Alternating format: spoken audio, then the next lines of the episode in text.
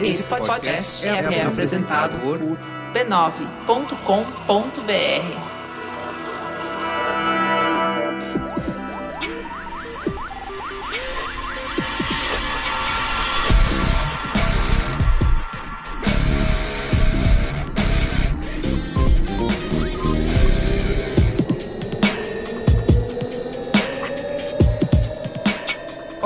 sou Carlos Merigo, esse é o Braincast número 327. Estou aqui hoje com a casa cheia. Ana Freitas, Boa noite, que honra. Olga Mendonça, E aí, pessoal, tudo bem? Como vocês estão? Cristiano Dias. Boa noite, internet, boa noite, Brasil. E temos duas convidadas super especiais. Quero que você apresente uma delas, Cris. Stella. tá rolando no jogo.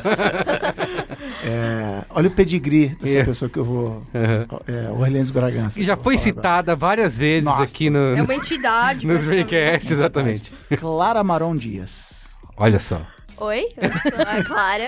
eu tenho 13 anos e tô no sétimo ano. Nossa especialista. É que eu não tenho muito o que falar, assim. Eu sou filha do Cris Dias. Isso basta. E. É nepotismo jogo- isso, Tem Cristiano? um jogo, esse, esse é um Braincast, ninguém sabe, mas é um game show. Tá. Contar quantas vezes a Clara vai falar tipo. Mas ó, eu vou fazer, eu vou fazer uma ressalva. Se forem contar quantas vezes a Clara fala tipo, incluam quantas vezes eu falo tipo. Tá É, bom? exato. Eu também. assim, eu ia eu ser. sou culpada. Eu ia Não ser tem incluído nessa. E temos também aqui Estela Pirani, head de estratégia da JWT, Isso. certo? Prazer, hein? Tô feliz e tô nervosa. Nunca fiz isso aqui antes. Vamos lá. Vai ser Muito bom, vai bem. ser legal. Então é isso. Tanto que você não bebeu o suficiente antes de gravar. É, todos nós aqui. É, então. Estamos aqui reunidos para falar de geração Z, do que se alimentam, do que vivem. Então, ela está sendo justa Isso, isso, exato. Provavelmente não. Provavelmente não, como nada é nesta vida, não é mesmo? Exatamente. Se Vamos nem o Zack Snyder é. Isso. Vamos explicar que bicho é esse, Isso. tá? Mas antes, quero convidar aqui você para ouvir a família B9 de podcasts, tá? Você pode acessar. que voltou a ser a família que mais cresce no Brasil. Voltou, é? A família B9 Podcast, Cláudio Meligo. Você menospreza... Cláudio Merigo. É, como é que é? Marcos Gomes. Isso. A família B9 de podcast, eu vou perguntar pra você, tem quantos podcasts? Deve estar com uns 15 hoje. Mais que a Globo, Merigo.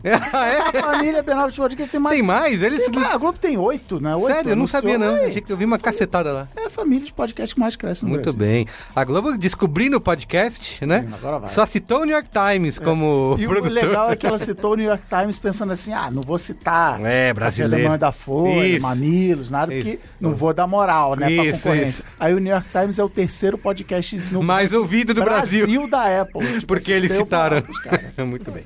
Mas é isso, você pode acessar b9.com.br barra podcasts, tá bom? E acompanhar programas para todos os gostos, Inclusive para a todas as famílias. tá tanto de olho, eu não, eu não vou deixar você entrar na pauta. É. Qual é o URL? Repete aí. b9.com.br Qual barra é- podcasts. Qual é o URL da Globo? g1.com.br barra podcast. Olha é só. muita imitação, cara. Isso! É muita imitação. Podia Que ser qualquer outra coisa, Vamos né? ver quem não quer. Quando começou esse G1? Quando começou o G1? Exato. Claramente uma tentativa de surfar a onda da credibilidade do, claramente. do Total. B9 Industries. Tá, tá na cara, tá na cara. E também você pode assinar o Braincast e fazer parte da Brinquesteria Gourmet, o nosso grupo fechado Premium, Personalité, Nervoso. Van Gogh, Gold, lá no Facebook. Nervoso, agitado. Ah, não, no. Facebook, No Facebook tem não é Não tá agitado, mas lá no Facebook você obtém acesso Aí sim. ao grupo no Telegram, que está hackeando democracias ao redor do Rapaz. mundo. Vocês Através ainda desse. usam isso? Já começou. Começou quente essa edição. Já começou quente, sendo humilhado. Choque de gerações. Muito A bem. gente vai abrir agora no BIP. Pega o seu pager que você vai ganhar. Quando você, grupo- quando você Ela nem- assina, ela você nem ganha um pager. Ela nem sabe o que é Ela é, Não sabe o que é. Ela não entendeu a piada. Você... É. Do O pager. Ah, eu já vi em filme. Eu já vi. Ah, é. Em filme velho. Ela podia falar, já vi no museu. Já vi no Stranger Things. Ó, b9.com.br barra cine. E lá Tá você tudo tem lá. todas as instruções para assinar e fazer parte desse grupo. Olá, Braincasters! Invadi o espaço de vocês porque eu quero falar do mais novo bebê, coisa linda da rede V9 de podcasts. E eu estou com a apresentadora do nosso bebê. Ué, invasão! Uh, ué, invasão! É o golpe, É o novamente! golpe! Olá, Braincasters! Sou eu, Bia Fioroto. E a Bia Fioroto apresenta o Ponto de Virada, que é o podcast sobre carreira do B9, que vai falar sobre todas as suas dúvidas da faculdade. Eu, será que eu tô no curso certo? Como é que eu sobrevivo ao primeiro semestre? E, inclusive, como é que a gente sobrevive ao TCC, não o- é mesmo? O programa que vai chegar logo, logo no seu fone de ouvido mais próximo é sobre o TCC, todo o drama, toda a novela mexicana que acontece em TCC. Se você não tem uma história triste de TCC, não sei bem se você se formou. Sei lá, não sei. Desconfio. Mas você sabe que a minha história de TCC não foi tão dramática? Não, e você, inclusive, no programa contou uma história que foi muito boa. Não Sim. foi nada dramática. Foi transformadora, inclusive. Ah, mas tem que ouvir pra saber. Tem que, sa- tem que ouvir. Sabe o que, que você tem que ouvir mais ainda? Ah. O episódio sobre empreender. Por quê? Eu estou lá.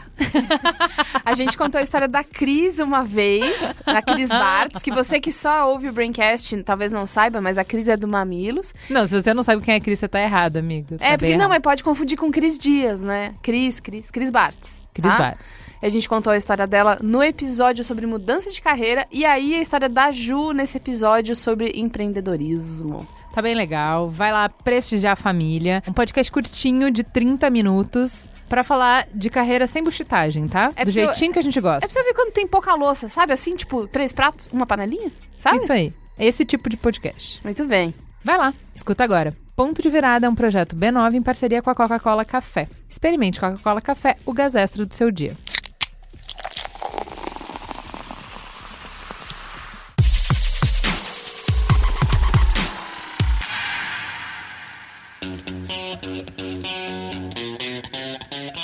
Geração Z, né? Quem pode explicar? Acho que a Estela poderia começar. Já jogar aí. Já, vou joga, jogar- já joga Vou jogar batata né? kit na sua mão. Entrega na mão. Vai, vai. Pra vocês, porque até porque a JWT lançou um estudo recentemente, né? Indica. Ainda- agora, qual, o- nesse momento, o nome da agência é Thompson, JWT, J. Walter Thompson. Qual é? É, a- até hoje, que é quarta-feira.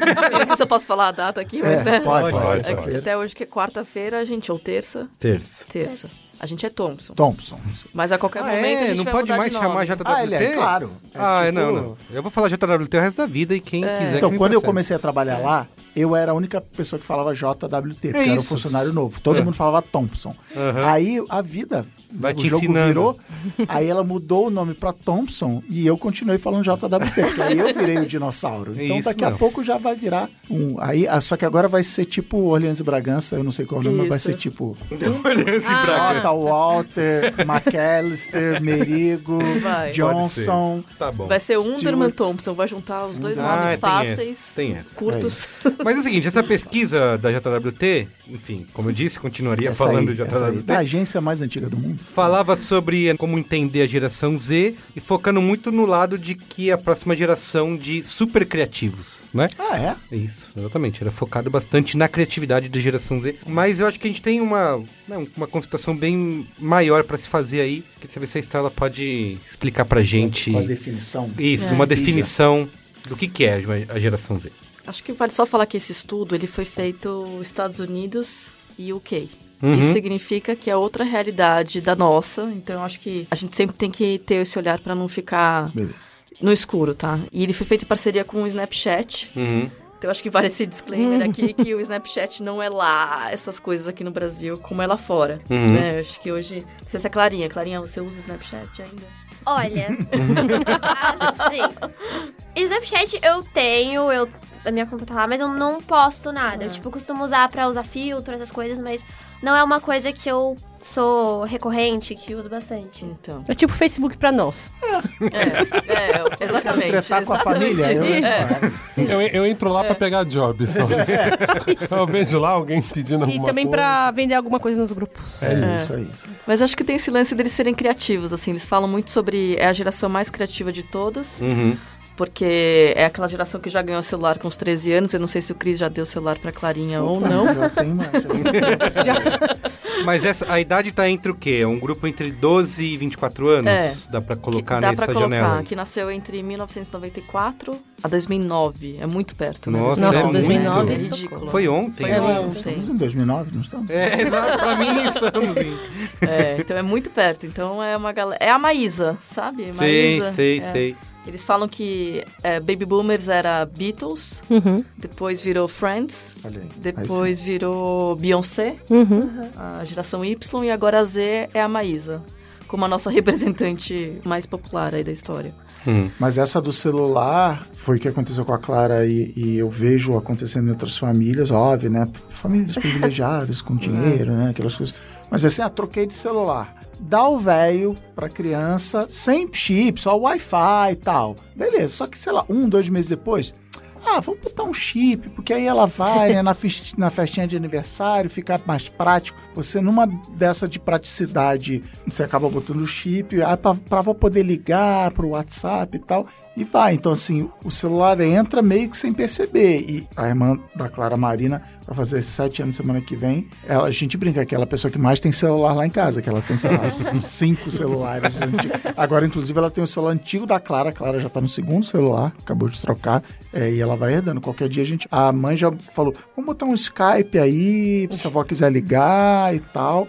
Então, daqui a pouco também já tá metendo um chipzinho ali pra facilitar. E também não tem só de ter o celular. Ela também usa o celular dos outros. Ah, Ela- sim, isso aí. A gente só deu pra ela porque ela, ela fica pegando o nosso. E ela fica fazendo chamada de vídeo com a família toda e faz reunião. Então, além da praticidade, é também pra ela parar de irritar a gente. Porque.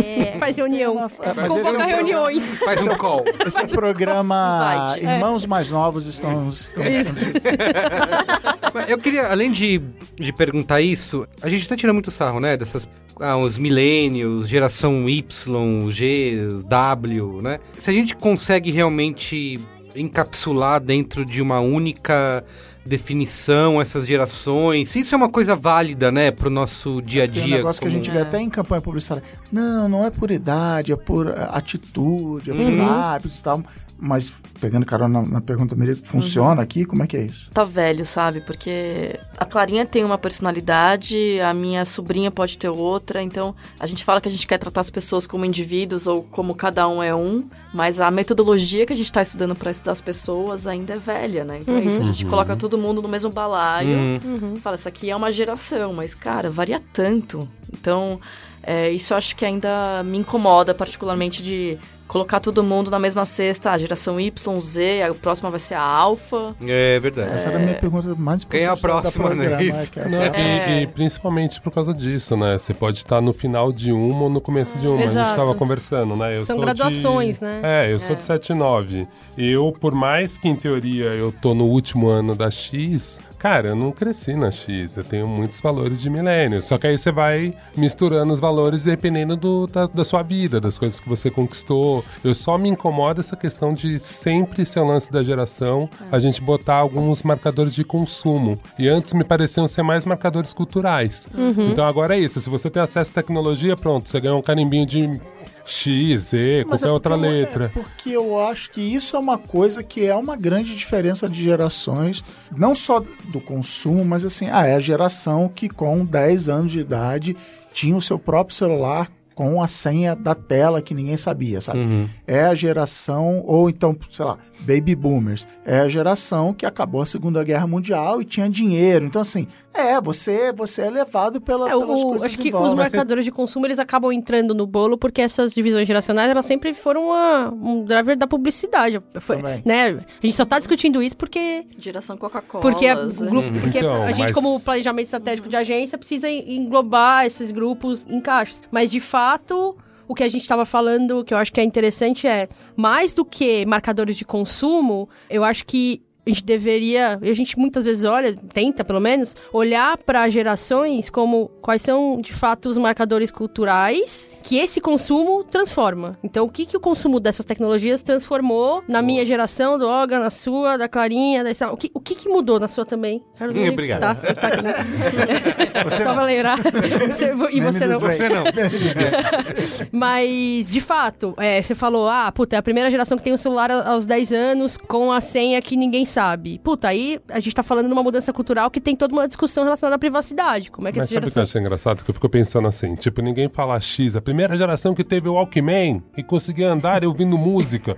E me parece que agora, como a publicidade justamente começa a pautar essa discussão, qualquer um que ser o dono da pesquisa vai falar que a parada dela é mais incrível e que mudou uma geração. E isso que me incomoda às vezes, gente- porque eu vejo que, na maioria das vezes, a gente tem uma discussão que funciona pra São Paulo, pra Pinheiros, tem um desenho do jovem, da Óbvio. publicidade, que ele não engloba todo mundo. E aí a gente começa a falar, cara, tipo, como é diferente você saindo de São Paulo, saindo do Rio, saindo dos grandes centros. Total. E é tipo assim, aquela vivência de jovem, eu entendo que tem um aspiracional da publicidade. Então, assim, mesmo que a pessoa estiver muito longe de São Paulo e não tiver o iPhone com o aplicativo tal, é ver na televisão e quer ter. E tem um aspecto comportamental que no médio prazo vai mudando. Mas eu acho que essas. Acho que assim. Quem tá fazendo hoje essa análise de quem é a geração da Clara, por exemplo, são pessoas que são da geração X e milênio, né? Em determinado momento, daqui a alguns poucos anos, vão ser pessoas da própria geração Bem legal esse ponto. é, que vão fazer essa análise. Eu, por exemplo, trabalho em planejamento de agência, eu sou millennial e hoje os estudos que eu faço, eu que digo, baseado obviamente nas referências que eu tenho, mas eu também seto pro mercado e pros meus planejamentos o que, que é a millennial. Então eu, eu incluo a minha visão. E aí eu acho que a visão fica mais rica e mais diversa. Obviamente, dado que você tá incluindo gente Mas olha que louco, né, né, que tipo, você tá falando. Eu me lembro de ter discussão de geração do jornalismo, que tinha, por exemplo, a geração Neném. Que ninguém fala, entendeu? Exato. Porque o recorte que pra publicidade, a Neném não interessa. Não Não, interessa tem nada, dinheiro, não não tem, dinheiro, não trabalho. estuda, não não estuda, então é ninguém. Nossa, eu então, lembrei, assim, da, eu lembrei nem vou discutir dias, essa geração. quando essa pauta saiu da, da geração não estuda nem trabalha. Então, que foi uma, uma grande coisa, né? Justamente. Então, assim, a gente teve uma discussão sobre jovem, jovem periférico. Quando começou a discutir na grande mídia? Quando eu tava sendo expulso nos rolezinhos do shopping. Exato. E era aquilo, era, era a tecnologia, esses moleques marcando encontro, tipo, meu, usando a tecnologia, as redes sociais. E toda abordagem que eu via era sempre estereotipada e Exato. sempre com essa lógica de, tipo assim,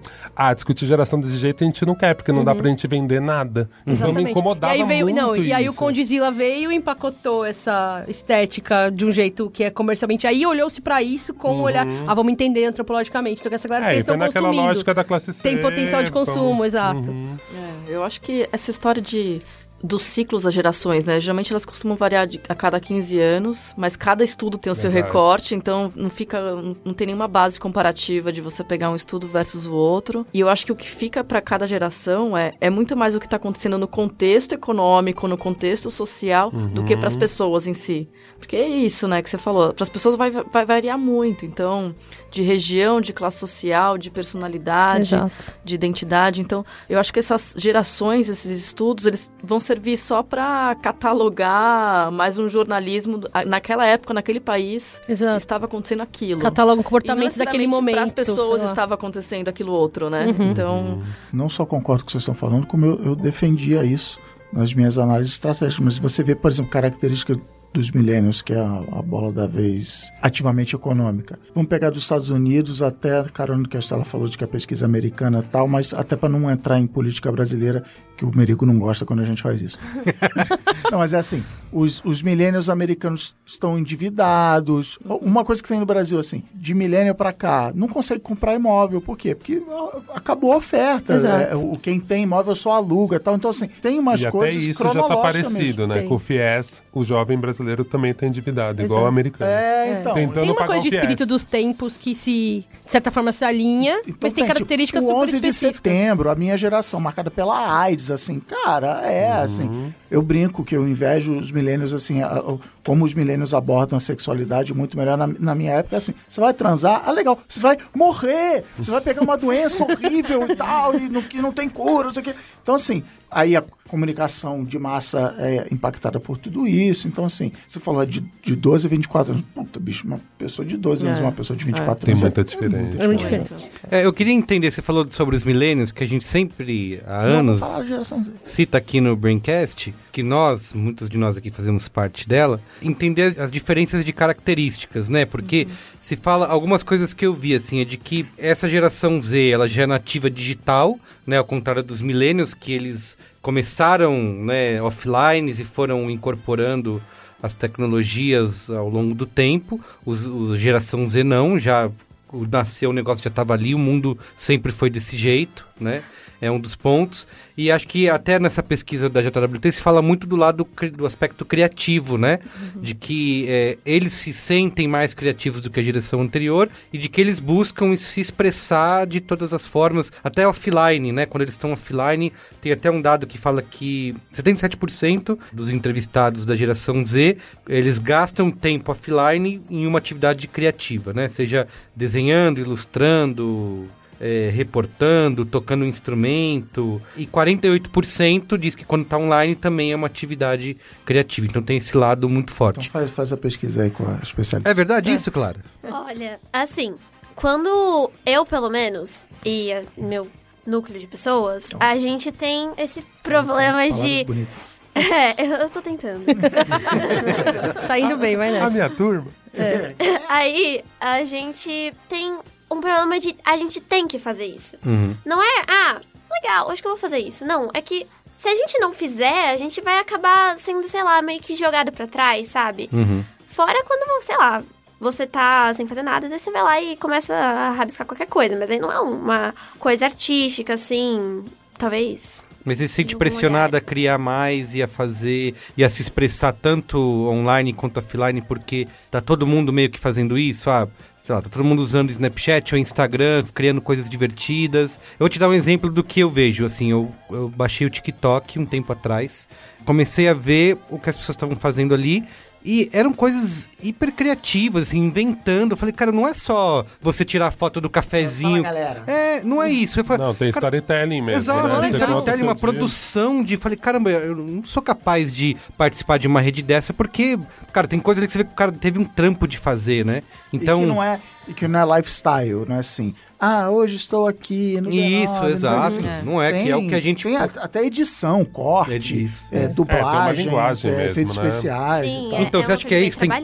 Você se sente pressionado a fazer esse tipo de coisa porque tá todo mundo querendo ser criativo e, e produzir coisas mais legais? Olha, sim e ao mesmo tempo não. Porque eu me sinto numa leve pressão, assim, porque tem que ter meio que um sentido, sabe? Eu não posso passar o dia inteiro fazendo nada, sabe? Uhum. E ver aquelas pessoas fazendo aquilo me dá um incentivo e, e tudo mais. Por mais que eu não tenha muita conexão com isso, porque o que eu vejo nas redes sociais, eu não sou o público-alvo de certas coisas, Uhum. mas tem uma certa pressão de para eu não passar o dia inteiro fazendo nada. Mas assim, não é, meu Deus, eu preciso ser criativa, que é o meu destino, entendeu? Sei.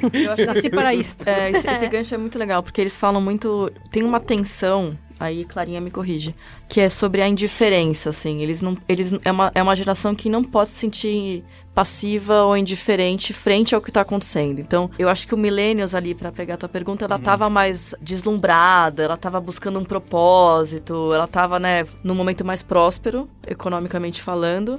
Aí veio a realidade, corta, precisa ser pragmático, vida real. Tanto é que as selfies aí também já mudaram muito, né? Então, o Millennials, né, tinha aquela selfie bonita, com quase um backdrop assim atrás. É, enquanto a, a, a geração Z, sem medo de mostrar as vulnerabilidades, as imperfeições, a vida como total, ela é. é então, ela é muito mais Mas realista. bota a legenda. Não sei Puta, se eu vou isso- apagar essa foto depois. É porque Isso. que- Não, mas isso sou eu. eu. Você acabou de. Porque eu fico lá, vou postar um stories, uma foto no Você Instagram. fica pensando, Eu fico né? pensando, É, exatamente, é. o que, que eu posso colocar que vai ser. Ah, eu não é. consigo Aí. tirar tiro o celular do bolso. Eu acho que é uma, é uma diferença mesmo geracional, sabe? De ficar nesse. Talvez o próprio Instagram ajudou com isso, né? De. Lembra que no começo as fotos eram super fotos produzidas, Sim. profissionais, e vo- você se sentia, "Eu preciso colocar alguma coisa. E essa chavinha eu nunca, nunca virei, assim. Fala aí. É, na verdade, tem uma pergunta pra Clarinha, que é uma pergunta de um choque de gerações, que é... Choque de cultura. Choque de cultura. A pergunta é: você sabe me dizer por que que os jovens, eles pegam, usam o Instagram e, tipo, tem meia dúzia de fotos só, eles não postam nada e, tipo, tem... Porque, assim, a gente que é um pouco mais velho, a gente posta um monte de coisa. Mas, Bem que a eh, gente faz uma no- seleção... Mas stories tem muito ou não? É isso, não usa feed, mas usa muito stories? Isso. Tá. É tipo, em contraposição. Tipo, a, a gente tem muito menos critério. A gente tem algum critério porque vai no feed. A gente tá, tipo, o feed é um lugar importante. Você faz uma escolha. Mas mesmo assim, a gente posta um monte. Todos os. O meu círculo de pessoas de 3, 14, 15, 16 anos, composto por, sei lá, uns oito primos.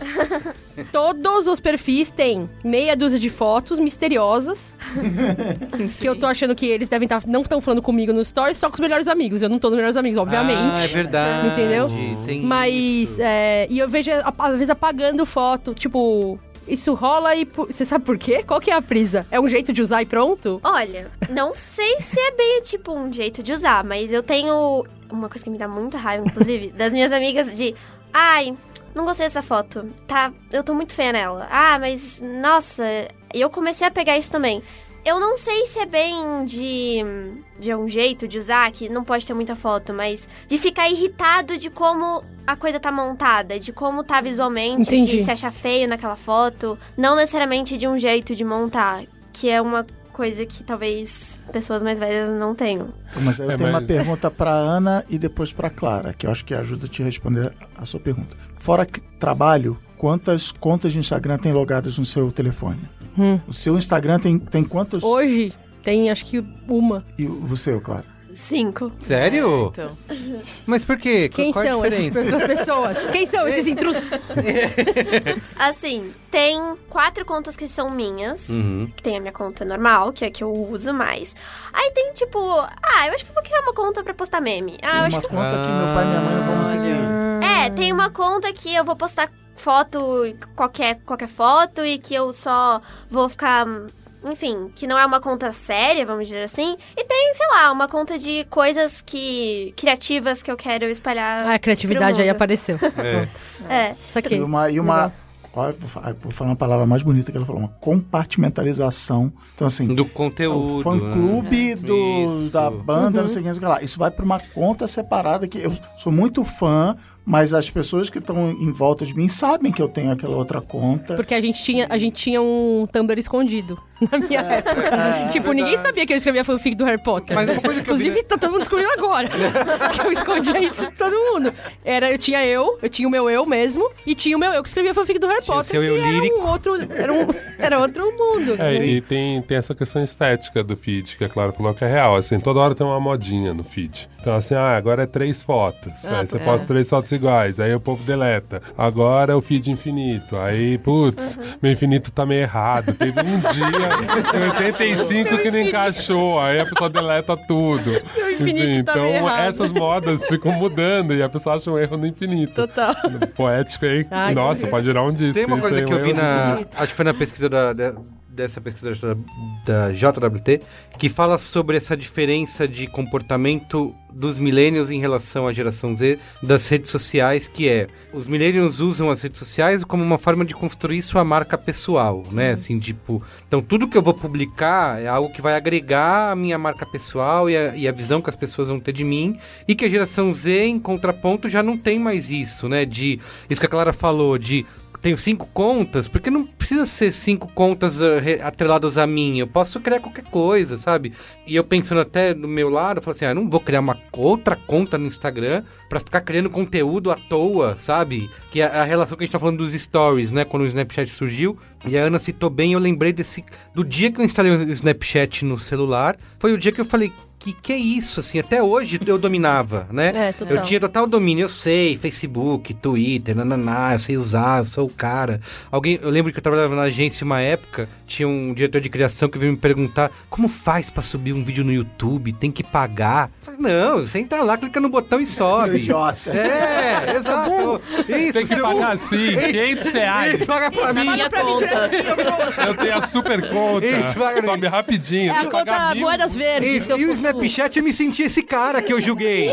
entende? Porque como que faz pra publicar algo no Snapchat, É, entende? é. O Então, Snapchat o foi a Snapchat- primeira vez que eu me senti alienígena, que eu me senti olhando de fora, entendeu? Foi E a o primeira Snapchat, vez. quando começou, era, ele não tinha interface, era assim, se arrasta Isso. pra direita, acontece Total. uma coisa, arrasta... É só uma tela. É isso. Eu falei, nossa.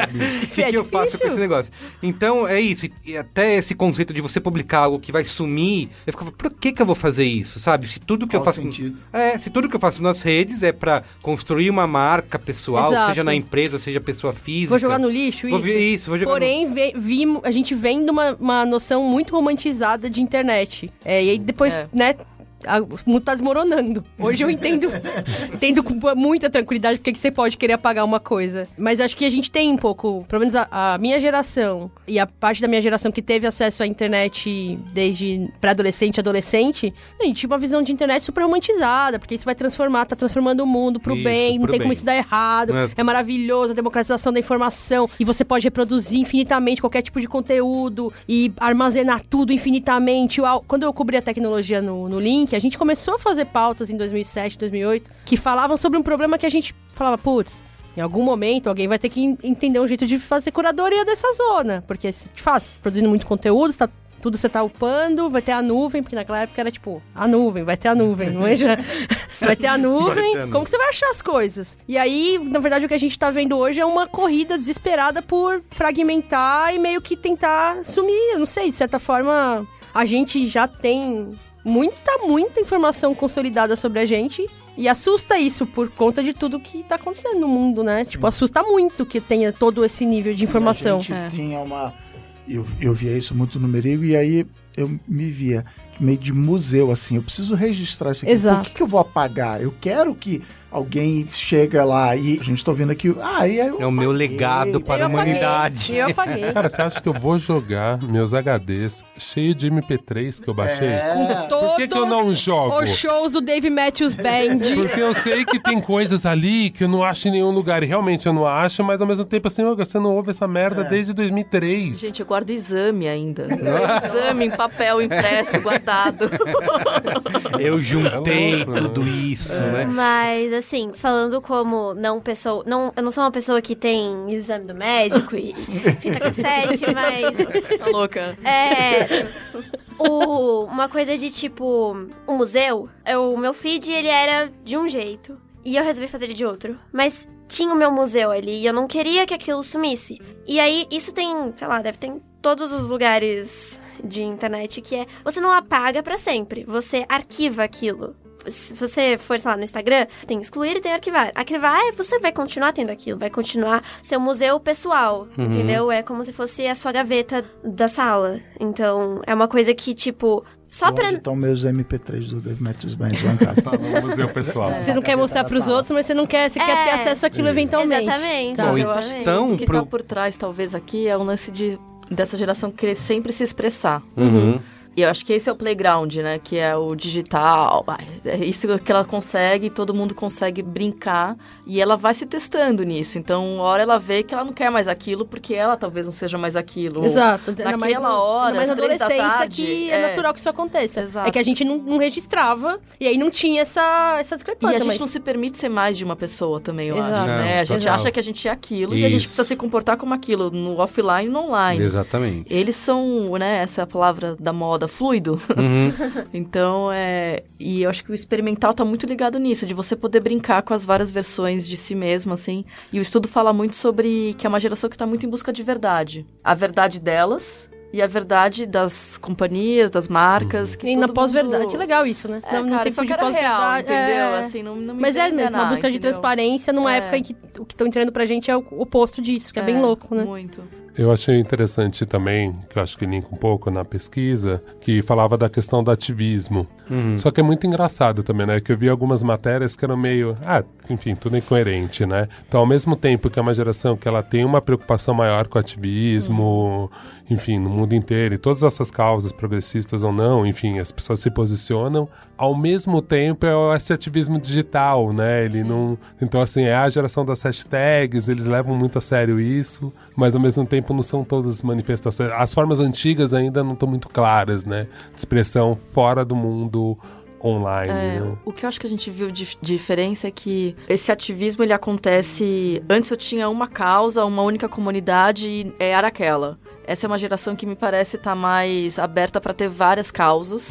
Que é a fluidez de várias novo, né, comunidades. de certa então, e às vezes ela pode não concordar com 100% daquela comunidade, mas ela tá lá interessada para ouvir, para experimentar, para trocar. Ela é muito aberta mais ao diálogo do que a outra, do que a nossa, no caso. Ainda bem, viu, gente? Porque deixa eu contar pra vocês. com nada disso, vou sair da sala, a gente né? fez. Saiu do chat, eu saí da sala, sabe? É. Isso não existe mais, né? Então, ela sabe ouvir, contribuir, construir para diferentes pontos de vistas. Então, eu acho que isso que acontece. Eu consigo ter várias, vários interesses, minimamente ali, e circulo por aquilo, tá tudo É, bem. porque aí assim. pensando no cenário mais Brasil e, e, e desse mundo real, que pelo menos foi pra mim a esperança vendo as primeiras manifestações dos jovens secundaristas, que foi muito interessante você ver novamente saindo daquela bolha que a gente pensa que o jovem é só um moleque de Pinheiros, você vê no outros perfis, né, aquele lance de, de, de dormir na escola pública, valorizar como seu espaço, blá blá blá. E mesmo agora, uma das últimas manifestações sobre educação e mesmo a de- do meio ambiente, assim, a faixa etária era muito jovem. Então tem algum momento que a gente vê essas pessoas deixando seus avatares e tomando o corpo físico. Exato. E o, e o Mas- jeito que essas, organiza- que essas manifestações se organizam é curioso ver que é diferente. Eu estava lendo, acho que ontem, sobre lá em Hong Kong. Hong Kong tá incrível. Como ele, por exemplo, eles aprenderam com os erros do Occupy Wall Street, que foi bem millennial, assim, foi um movimento muito millennial, que, ah, vamos, a informação é livre, isso tudo que a Ana falou. Ah, vamos lá, vamos compartilhar, somos milhões e tal. Mas sofria de problemas básicos, tipo assim, capturou o líder, acabou. Pô, o cara que tá, A gente falava viu pra com gente Snowden, aqui. né? E a gente viu o. Snowden, o, o cara que era, que era o, o líder disso, depois a gente viu que ele era um cara bem duvidoso, né? É, e aí, é, Hong Kong é, expressão minha, não do artigo que eu li, é Bitcoin, assim, é tipo, não tem um líder. Quem tá ali na hora olhando pra onde a polícia tá vindo é o Que líder do momento. Que é a lógica do, do movimento secundarista. Que era muito assim, Uhum. quando no movimento secundarista foi acho que uma das únicas frentes quando eu trabalhava no Nexo que a gente cobriu na rua. Porque no Nexo a gente não, geralmente não fazia cobertura de ir pra rua. Mas no Nexo foi. Essa cobertura a gente foi pra rua, eu fui pras escolas, eu que tava cobrindo. E era a mesma lógica. Só que isso era natural. É a mesma coisa. Era natural, não é que. E aí chegava a galera e falava: quem é o líder? Quem é o líder? Eles, não, não tem líder. É. Tipo, não tem líder. Hoje é. Esse aqui é o porta-voz hoje. É, de Hong O fulaninho é do Kong. comitê de comunicação hoje. Ele vai falar hoje. Isso é uma questão que acho que vai. Que até uma coisa que eu, eu ia perguntar aqui, tem tudo a ver com isso, sobre a relação com hierarquia, né? Que a geração Z pode ter de diferente em relação às outras, que é de enxergar os chefes, né? Muito mais como, sei lá, professores, né? Do que. Sim, sim. Do que chegar e ter aquela relação hierárquica que você manda e eu obedeço. É, eu tava, tava falando antes aqui com, com o Olga, quando, no espetinho, né? Nossa, nossa prévia, A pré-pauta. a pré-pauta, falando das- de como essa, essa diferença geracional é mais fluida, que tem elementos que é, se sobrepõem. Mas que eu ta- tava dizendo que, basicamente, eu sinto que tem muitas, muitas características da geração que é taxada como milênio, mas que, como eu comecei a trabalhar muito nova e com tecnologia, eu sinto que eu olho muito pro mercado de trabalho com esse olhar da não hierarquização do trabalho. Não sei se porque, tipo, sei lá, participar de fórum, grupo de discussão desde muito nova, mas alguma coisa aconteceu que a visão que eu tenho no trabalho é uma visão que é muito alienígena pra pessoas que não são muito mais velhas que eu, assim, que são pessoas que ainda que estão com um olhar mais X disso. Que- e essa visão pra mim, ela, ela gera um choque, isso eu já eu vejo muito claramente, assim, eu tive uma conversa sobre isso hoje no trabalho. Tem um choque geracional assim, porque a, a relação que eu tenho com meus chefes é muito é- eu não eu não consigo Pra mim não, não existe uma lógica de hierarquização que impõe que ele vá pedir eu fazer um negócio e eu vou fazer sem eu entender exatamente por aquilo que tá acontecendo, por que, que aquilo tá acontecendo. Isso é muito flagrante pra mim desde que eu sou muito nova. Eu tive que entender que eu não podia me comportar assim, porque não espero isso. Não espero muito isso numa pessoa de 30 e poucos anos, né? Esperam dos millennials de 20 e poucos. E eu sinto isso, e a molecada que trabalha lá, o pessoal de 20, 20 e poucos, é muito assim, é, é muito igual, é muito par a par. Mas eu não sei também como que é isso, como que vocês têm experiência disso. Você, porque assim, todo mundo é meio millennial aqui, né? Tirando a Clarinha. Eu sou Você- o milênio mais velho do mundo. Não, mas então, eu só, só é, é, que a gente tava falando de consumo e tal, talvez você, Olga, tenha me ajudado a entender por que, que eu me considero o milênio mais velho do mundo, porque eu tive acesso à tecnologia muito novo. É, então. Então Isso isso, desequilibrou o meu. Enquanto meus amigos. Só, então, ah, o Milênio é o cara que teve o seu primeiro computador com 15 anos. Eu tive meu primeiro computador com 9 anos. Por quê? Meu pai trabalhava numa empresa de tecnologia, às vezes, por privilégios da vida. Então, beleza, obrigado pela mais uma sessão de terapia que eu economizei. Mas Mas é exceção, né? eu sou Exceção, né? caramba. Exceção. Mas, ma- e aí, de novo, o consumo que você falou agora de fórum. É isso, entendeu? É, caramba, a minha vida inteira. Eu entrava no fórum, eu entrava no chat, eu entrava no Mirk, no não sei o que. darará, E aí você tinha uma relação que não tinha hierarquização, que tinha, você ensinava coisas pras pessoas. Você tinha o administrador do fórum, beleza. Mas o que, que esse administrador era? Ele era um líder técnico, que Isso, garantia que a isso. coisa nos andasse tecnicamente. Ele tava lá, inclusive, pra ser ensinado por pessoas que não eram da administração. A gente trocava de igual para igual. E isso é uma coisa que eu carreguei pra vida adulta. Então, eu sinto que tem locais de trabalho que admitem essa mentalidade, já estão começando a se preparar bem, mas tem, tem chefias que, assim, isso é. E assim, pra, por O cara exemplo, se meu sente ofendido, né? Se você chegar com essa postura. meu pai, meu de- pai é um cara mega autoritário. Acho que só hoje meu pai tá entrando em paz com isso. Minha mãe lidou bem com esse jeito meu e do meu irmão, assim, mas meu pai teve muita dificuldade. Posso complicar um pouco? Por isso que eu falo que, por isso que eu falo que é um Por pouco favor, que eu, que eu acho que é muito cultural. Quando eu cheguei nesse cerne do- da relação de consumo e tecnologia, é que eu falo, para mim foi um diferencial. Eu sei que o fato de eu ser designer e desenhar muito cedo e comecei a trabalhar com ilustração muito cedo, vem muito porque uma tia minha, a Inês, tinha comprado um Mac e vendeu super barato pro meu pai, e isso me botou também um passo à frente das outras pessoas, mesmo eu não tendo grana, tal, eu tinha um Mac e eu sabia falar aquela linguagem que pro mercado gráfico era muito importante. Então eu sei que na minha trajetória também teve esse diferencial. Mas eu volto a dizer que não é só tecnologia, porque quem mexia com computador era nerd. Quem era nerd jogava RPG e várias coisas que sempre horizontalizou. Agora, meus amigos que eram do esporte, lá a hierarquia funciona, porque no esporte tem que funcionar. Tem o capitão, você tem, cada um tem sua função muito clara e definida. Por isso que eu acho que assim, eu só não gosto de conversar sobre geração jogando pro consumo e jogando na tecnologia, porque eu acho que realmente, assim, as pessoas que não são desse background tecnológico, porque tinha gente que aprendia a mexer no computador só Mas no você não trabalho. acha que o- E, tipo, e até hoje tem gente que aprende a mexer no computador no trabalho. Se o cara é caixa, ele vai aprender a mexer no computador no trabalho. Ele não tem por que aprender antes, né? Você falou de esporte, por exemplo. O papel do esporte no consumo e na sociedade diminuiu, vem diminuindo. E agora a gente fez Depende, um porque tem o e-sports. Então, mas aí o e-sports não é mais hierarquizado, não sei o que. são- Os times são três, é um time de três jogadores de LoL. qua- É, um depende do squad jogo também, né? Mas é, o papel de líder, de capitão, tipo, pega o futebol americano. Tudo acontece, em- são 11 caras jogando em volta de um cara só. O, esporte, não vou dizer que é o mais hierarquizado do mundo, porque eu não conheço todos os esportes do mundo, mas Uhum. e a audiência de futebol americano cai. O nosso futebolzão aqui do Brasil tá sofrendo. Sei lá, eu entrei nessa pira aqui que me fez pensar nisso, não sei se causa ou consequência, entendeu? Também tem, Uhum. tem bem.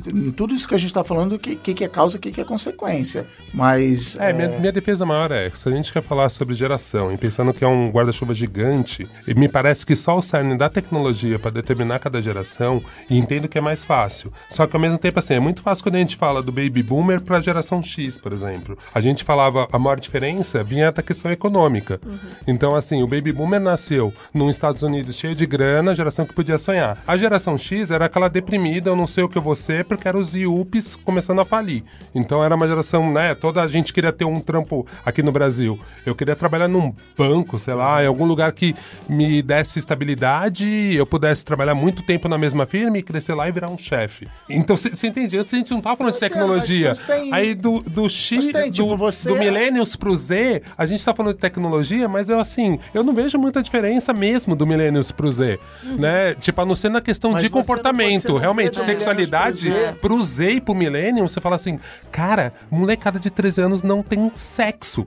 Tipo assim, é muito normal, tipo, sabe, beijar a menina hoje, tipo, Entendo que também tô fazendo de novo um recorte. Se eu for lá no Jardim Peri e falar com as minas que estão na igreja, elas não vão Exato. falar que é essa palhaçada toda. Mas, falando pra molecada de cabelo com três cor, tipo assim, velho, eu não tô entendendo o que você tá falando de gostar de menino ou de menina. Mas que é que eu acho que. Gosto de o- pessoas, né? É, e você falar, eu não vejo muita diferença do Millennial pro Z, pra mim, e isso é uma coisa que sempre acontece. Os mais velhos olham pros mais novos e falam, é tudo igual. É, dif- é mais difícil Mas ver a gente até tá falando que tem uma diferença de quase 20 anos. né? Partindo do princípio que o milênio né, de- dos anos 80 pro agora para um Z que é de 94, em teoria a gente vê diferenças, você- né? Ah, não, você está dizendo que você consegue claramente ver a diferença de Não, não, eu, eu digo assim, se eu olhar milênio- só pelo corte da tecnologia, eu não vejo tanta diferença. Assim, a gente tem dificuldade no TikTok, Sim, no Snapchat, sim, sim, mas a gente não é dif- é diferente do meu pai que, tipo, sei lá, pegava o vídeo cassete oito cabeças, ele já ficava assim, como que grava mesmo, filho, o programa da TV? Entendeu? É por isso que eu falo assim, a tecnologia pra mim é muito ruim a gente cortar pela tecnologia, é um recorte porque a gente é exceção, eu sou é, exceção. Acho que a gente pode tentar cortar pras pessoas, sei Exato. lá. Boa, Então, boa. Cortar é, pro comportamento. Boa. Vamos esquecer o que tá acontecendo no entorno dela e voltar pra ela. Então, e ver qual que é o poder de influência que ela pode ter ali naquele momento na geração dela, né? O que que aonde até onde ela tá alcançando, né? E Legal se é que ela tá alcançando alguma coisa. Uhum. Então, é, eu acho que a geração Z criativamente, né, que a gente que nem a gente tava falando, esse poder de alcance criativo dela, eu acho que é tem aquele caso que eu acho que é muito muito emblemático assim, que é a história da Gretchen com a Katy Perry. Uhum. Né? Cara, tipo, a Kate chamou a Kate, a íntima da Kate. Eu já- jamais escuto Kate, mas enfim. mas a Kate chamou, ela falou, cara, tá todo mundo colocando essa- esse gif, esse meme da, da Gretchen aqui. Quem é essa senhora? Preciso conhecer ela, preciso Quem é conhecer essa ela. E chamou a Gretchen pra fazer o, Fazer o clipe. clipe, né? E depois, a, a- acho que a, a Katy Perry também apareceu com um boné de morta linda, né? Começou a usar as gírias da Gretchen. Então, o que, que foi isso, cara? Foi E o mais engraçado era a Gretchen não gostar e, e o Tami ter que explicar pra Gretchen que é tipo assim. Tudo bem, é Ó, legal. mãe, isso é uma homenagem. Porque, tipo assim, pra ela, caralho, que tô usando minha imagem fazendo. surfa essa onda. É, é. Botando coisas que eu não falei. E o Tami, calma. Aproveita que é E bom. ela- É, tem esse papo que ela falou, mas eu não falei isso. mas eu não falei isso, como assim? Ô, Clarinha. É, vocês produziram conteúdo, sabe? Produziram cultura e exportou a cultura, né? Exato. Sim. Pode chamar de Clarinha ainda? Tá, eu não sei, de- depois que idade para de falar. É, como é a sua Ela relação... falou no aniversário dela, ela falou, agora eu não sou mais clarinha. Tá ela bom. teve esse momento de... Tá, teve? Não sou mais Clarinha. É, Clara, como é a sua relação, por exemplo, com seus professores, pensando nesse lance de hierarquia, de chefe? Porque eu lembro que na minha época de escola não tinha muita conversa, assim, era meio... Professor fala, você anota, você obedece, faz a lição de casa e o cara é autoridade. Clara tem professor youtuber. Ah, é? Tem Ah. isso? Como é que é?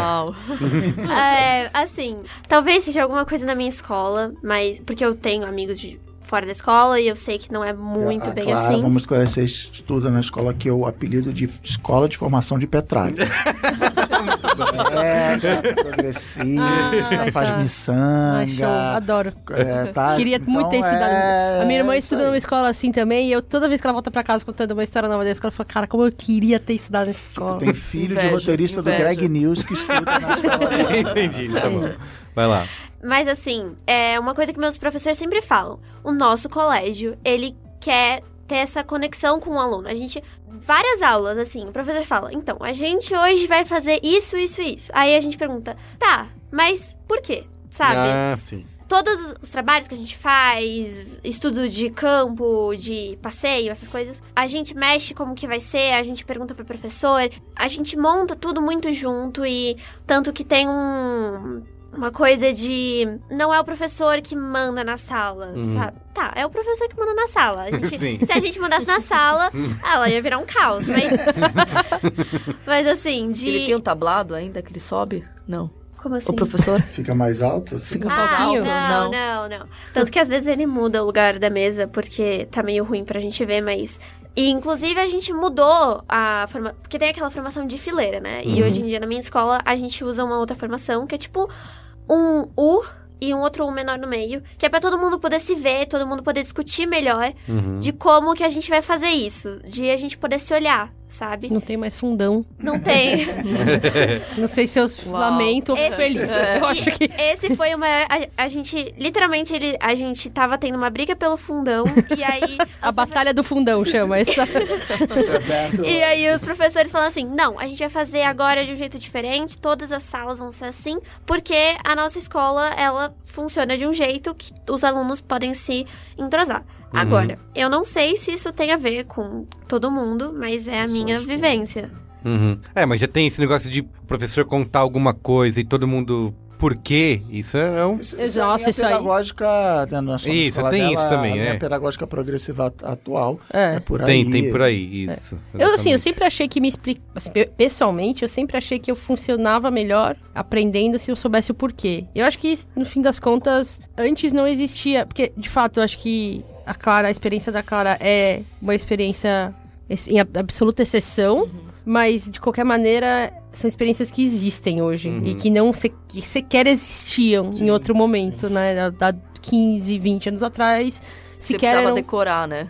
Você só precisava decorar, não sabia por quê. Então, bem isso de fora da minha escola, mas de a gente tem muitas escolas que, sei lá, devem ter sido muitas e talvez até todas, mas que pararam de estudar muitas coisas que a geração passada ela não já estudava. Por que, que a gente tem que decorar isso, sabe? Vamos fazer de um jeito fácil e que... Abolir o Bhaskara, vocês sabem? Sabe o que é, já- sabe o que é Bhaskara? Eu já ouvi esse nome, mas Será que tiraram o Bhaskara da- da- do currículo de matemática? Bom, enfim. E aí, tipo, de a gente não precisar estudar todas essas coisas, porque a gente não vai precisar delas, sabe? Só de ter uma. A gente ter uma ideia e aí depois, um momento a gente. Uma aula aí a gente se aprofunda um pouco, mas de não ter que. Ah, você tem que decorar como é que faz isso, isso e isso, e você tem que estudar todo dia, e, e, tipo, você não tem mais vida porque a escola é a coisa mais importante do mundo, e que eu acho que é uma coisa que hoje em dia não tem mais tanto. Eu acho que o, En- o Enem, né? Sair do modelo de vestibular para Enem ajudou pra caramba Uhum. nisso aí. Sim.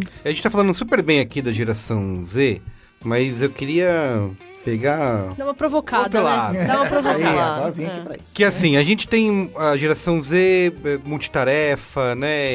E já chega no mercado de trabalho ou na própria escola, todo mundo fazendo tudo ao mesmo tempo agora e, e- e manja de tudo. Tem essa proatividade, né? Entre em fazer tudo. Mas ao mesmo tempo, dá pra dizer que isso pode ser um problema de foco dessa geração de muita gente chegar no mercado de trabalho, mesmo na hora de escolher uma faculdade, ter dúvida do que vai fazer e muda muitas vezes, né? Vocês acham, que existe É, um é um pouco... problema, tipo, o que eu vou falar talvez seja super, super millennial, mas... é um problema de foco, é um problema de como a sociedade organizou É. o sistema de trabalho. Porque assim, beleza, é um problema de foco, porque a, a geração Z, ou que seja, não chega lá e não sabe que faculdade fazer. Mas eu, eu, não, eu não sei nem se eu concordo que as- a- os currículos de faculdade, os cursos estejam organizados e... a- É esse foco que você tá falando, Merigo? É Não, isso? o assim, foco entre... vida? É, entre ser disperso nas Não, mas é, né? é porque eu acho que assim, o ponto é, formatam pra você um curso universitário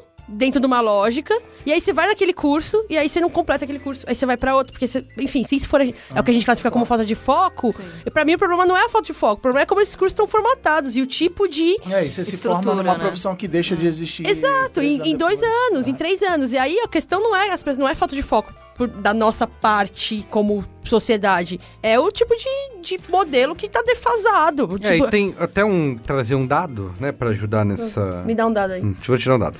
Que o- os jovens da geração Z estão menos preocupados em ter uma carreira definida do que os millennials, né? Que a gente tinha muito isso de... É, tem até os números aqui. 34% dos millennials tinham essa preocupação contra 25% dos jovens da geração Z. 98 da geração X. Isso, exato. Que você tem que escolher uma carreira e eu vou galgando meu espaço, nananã, e que hoje em dia a geração Z, sei lá, meu, tem, começa fazendo isso, mas amanhã Por- posso estar fazendo outra coisa. Por outro lado, eu queria trazer só uma discussão sobre essa noção de multitarefa, que é. Eu, sei lá, tenho lido bastante sobre esse mito da multitarefa. Uhum. Total. E de como o cérebro de ninguém, Funciona não, assim, não né? o cérebro, não o cérebro de gera- geracional, mas humanamente é multitarefa é cilada, né? Tem, obviamente, a gente vive num tempo em que a gente consome um volume grande, muito variado de informações, que significa que a gente desenvolve interesses diversos. Uhum. É, isso é uma coisa. Que eu acho que aí, puta, tem um impacto em olhar pra uma faculdade e falar, meu, eu não quero fazer nenhuma dessas, porque nenhuma dessas mistura os interesses que eu quero. E o mercado de trabalho também não me oferece um emprego que mistura os interesses. de- Isso é uma coisa. Outra coisa é a noção de que você, porque você tem à sua disposição, ou se a gente trabalha na frente de um computador, e o computador pode oferecer ali um monte de janela, fazer tudo ao mesmo tempo, é possível trabalhar em várias coisas ao mesmo tempo com o mesmo nível de foco. Não, pelo que eu tenho entendido, Não é, é, uma puta viagem e prejudica muito, muito a qualidade do nosso trabalho em qualquer geração. Então eu não, eu não diria que também a geração Z é mais multitarefa. É que Acho que em- ninguém em- é. A gente tá sendo demandado pra ser, pressionado, mas a gente não Em é. teoria, eles dizem que essa geração Z, ela é hipercognitiva. Uhum. Então ela consegue fazer mais sinapses do que que a gente fazia. Tá. Mas não quer dizer que realmente esses...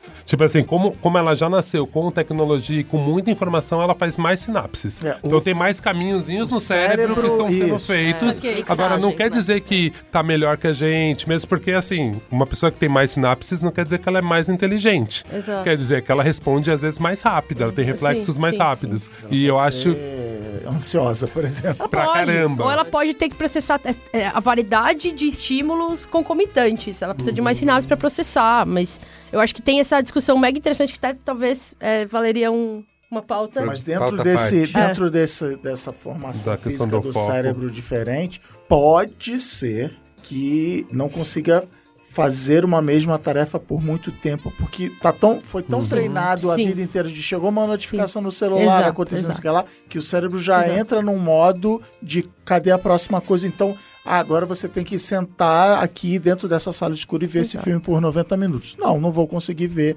porque é, Eu fui ah, treinado assim. Mas vocês já não sentem isso? Eu- Vocês? Ó, o maior teste foi quando teve o filme, não, o Roma, no Netflix. Eu falava assim, a divisão entre jovens e adultos. Gente que viu Roma em três partes. Porque, tipo, o filme é muito lento. Aí, tipo, a pessoa dividiu, fracionou o filme. E eu falava, cara, assim, o tempo dele não é. É, só que a pessoa maratona uma série e não consegue ver aquilo. Eu falei assim, cara, você assistiu oito horas de Stranger Things. Acho que é o arco narrativo da- do formato série, né? Então, É o formato é série tem um arco narrativo que te dá essa gratificação naquele tempo. Mas ao O mesmo filme- tempo o cérebro tá tão feito nessa culture snacks, assim, nessa coisa do Exato. tipo pequenininho, Super que vício. aí, cara, não consigo, assim. Foco, tipo, será que a É, gente. loucura, foco é hábito? E talvez foco seja hábito, né? Seja prática, seja um músculo Treino, que você né? exercita, É, né? é. E como isso me lembrou também muito de eu estar falando de. Nossa, mas eu não consigo escutar podcast porque podcast tem uma hora de duração. Eu não consigo. meu foco, eu não fico focada ali. É, é. Aí eu começo a fazer outra coisa, eu não consigo, eu não presto atenção nisso, e aí eu não consigo ser o multitarefa. Então, também tem muito a ver com isso. de- É, se, se serve de consolo, eu ouço podcast geralmente fazendo outra coisa, Todo mundo. né? No geral. E aí eu perco muitos trechos.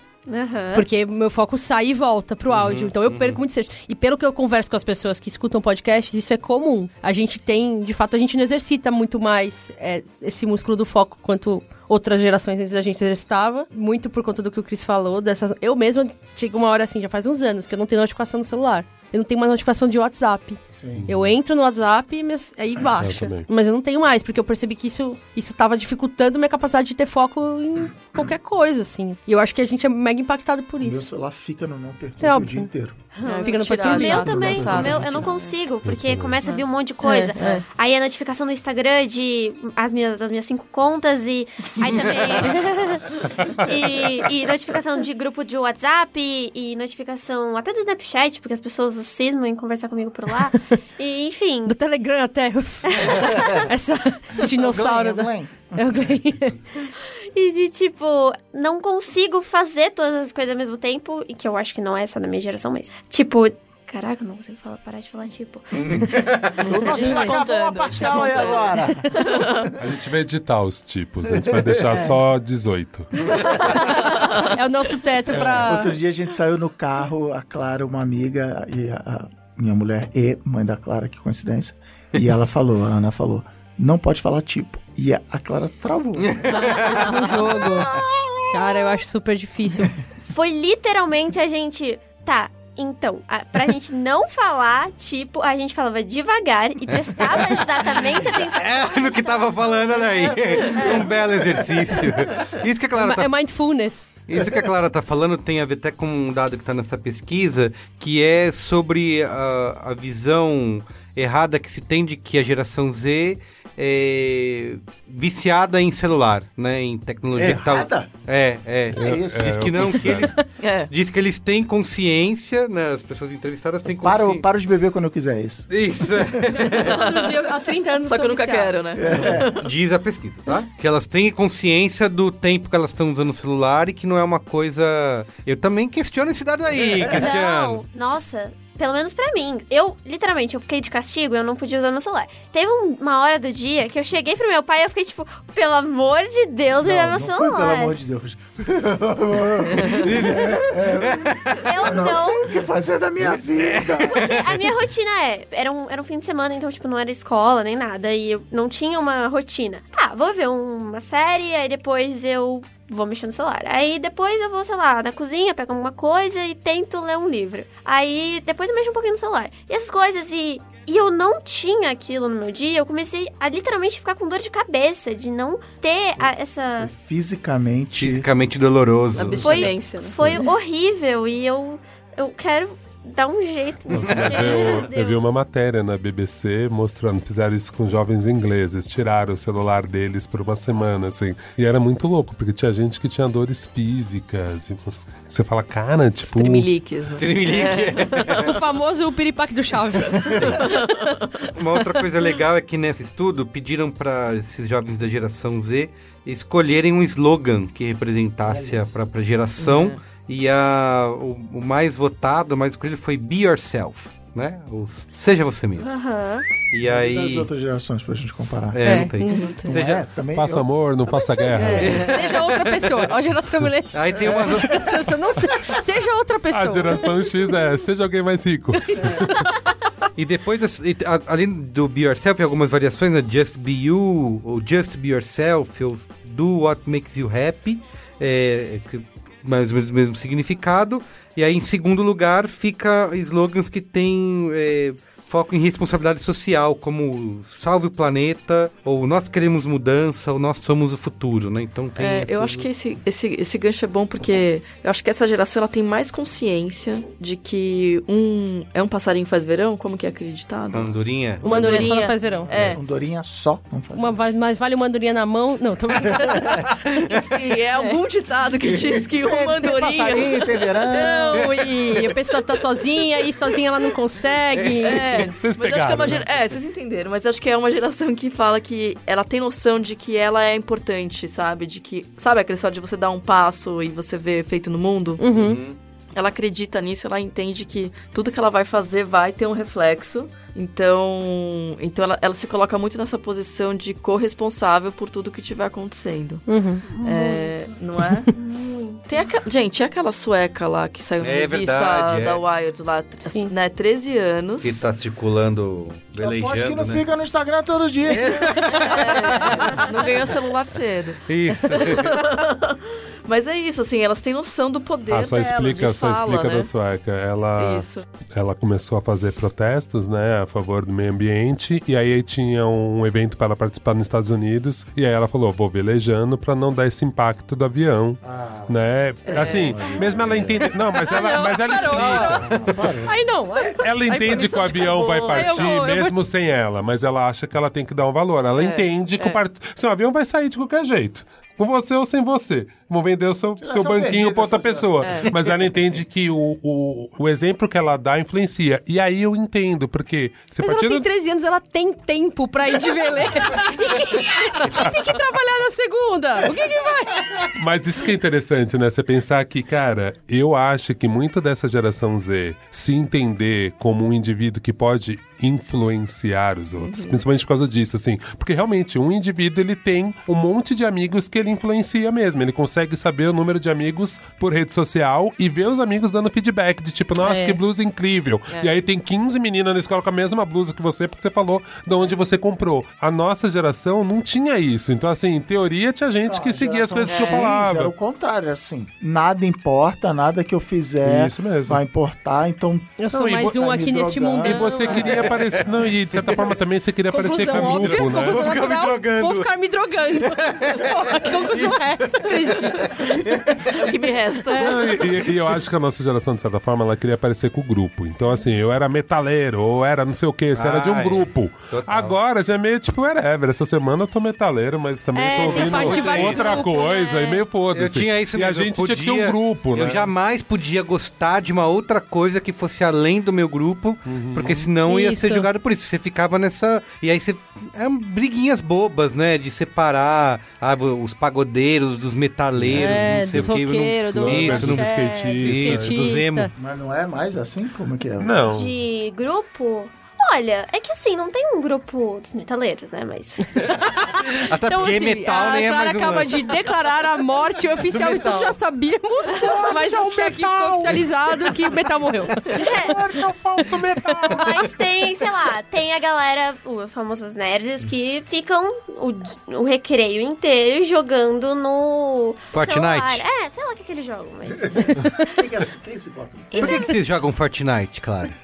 Me explica. Ela não joga. Não joga joga. Fortnite? Tanto que teve aquele podcast do. Eu esqueci o nome agora, mas era sobre Fortnite, por que, que Fortnite é tão famoso. Eu assisti, porque eu realmente não sabia por que, que Fortnite é. Olha aí, quebrando estereótipos, É. tá vendo? Aprendeu alguma coisa. Mas, Cast informando a juventude. Isso. mas assim, de grupo da escola é mais. Com quem você se identifica mais, mas não tem. Aquelas pessoas são os metaleiros, aquelas pessoas são Não tem, as é, não tem divisão por gosto musical, assim, gosto É, musical era muito marcante não, na minha época, não É, como dividir os também. grupos. Você se localizava, se- a sua identificação social na escola se dava pelo gosto musical, que aí pautava a roupa que você usava, o programa de TV que você assistia ou não. E você era testado na rua. Eu lembro que tinha história de ir na galeria. Não, ir na galeria com, com, a quiz pra camisa. você e falava, É. quem, qual foi a primeira formação do Nirvana? Como, Calma aí, você tá com a camisa do Pearl Jam? Tá, qual é o nome do baixista? Ah, Stone, Stone, isso. Stone Gossard? Não sei. Aí, putz, cara, E tinha quando, essa é, camiseta. e quando não você era mulher, ficar- era mais ainda. Você Cara, eu que- lembro, a- Nossa, até você hoje eu cheguei numa festinha é, dos roqueiros, e aí tá, cada, um, era, cada um levava seu CD, né? Não tinha esse negócio de MP3, de... E aí e você ia botando, aí eu levei e botei um CD do Aerosmith. Cara, pra quê?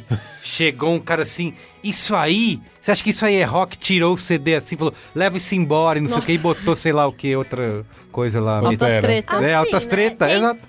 Tem, não tem uma- um julgamento específico, mas se a pessoa ela se identifica muito com aquilo e ela vê alguém que não se identificava tanto falando que se identifica, e ela fica meio.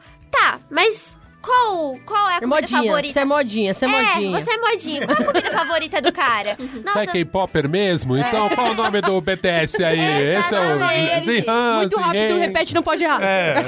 Vamos ver se é mesmo Com o K-Popper. tempo, se acostuma. As pessoas só se sentem meio intimidadas com isso. Mas tem um pouco disso de grupo, mas sabe, não é. Nossa, você Questão de vida ou só- morte. Tem É, K-Popper raiz, né? Que Você olha pros só- K-Popper modinho e fala... Eu gosto de K-pop desde, é, então. desde a primeira formação do BTS. Não é que, nossa, você só pode andar com aquelas pessoas, porque se você andar com outras, quer dizer que você é uma pessoa doida e que, sei lá, não sei nem o que seria, porque, sabe, as pessoas são bem mais entrosadas, vamos dizer assim, principalmente porque você não precisa ter só uma cara. Mas eu quero aproveitar esse momento e pedir pra Clara ensinar pra gente, dar a aula que ela deu para a MM Isidoro, o grupo musical favorito. Quem é, como funciona, como é a estrutura. É, PowerPoint, faz a palestrinha. Tem um grupo musical, chama Now United. Eu sou muito julgada, porque eu falava que, ah, é só mais um grupo aí. É Now United? É. Ah. E aí eles. E as, as meninas que eram super fãs elas ficavam tipo, nossa, mas tá bom, então qual. É exatamente aquele exemplo que eu dei. Nossa, tá bom então. Qual é a comida favorita da integrante, não sei o que? Eu. Mano, eu acabei de descobrir o negócio, sabe? Me dá um tempo pra estudar. É, então. De, enfim, esse grupo é teve um cara, ele muito rico, com muito dinheiro. Ele falou assim: "Eu vou juntar uma é, uma pessoa de cada país, não de cada país do mundo, os países mais, sei lá, que se destacavam, não sei muito bem como é que é escolher os países, mas enfim, que sabem cantar e dançar e a gente vai fazer tipo uma banda. E aí esse grupo que eu, sinceramente, não sigo muito ele por causa da música e da dança e tudo mais. E sim pelo estilo de vida, sabe? Das, de poder ver o que as pessoas fazem e. A vibes, né? Famosa é, vibes. A vibes, exatamente. Então cada integrante é de um lugar do É o mundo. esperanto É, da, de da- um país- do... Tem do E pop o music. estilo é tipo K-pop, assim? Não.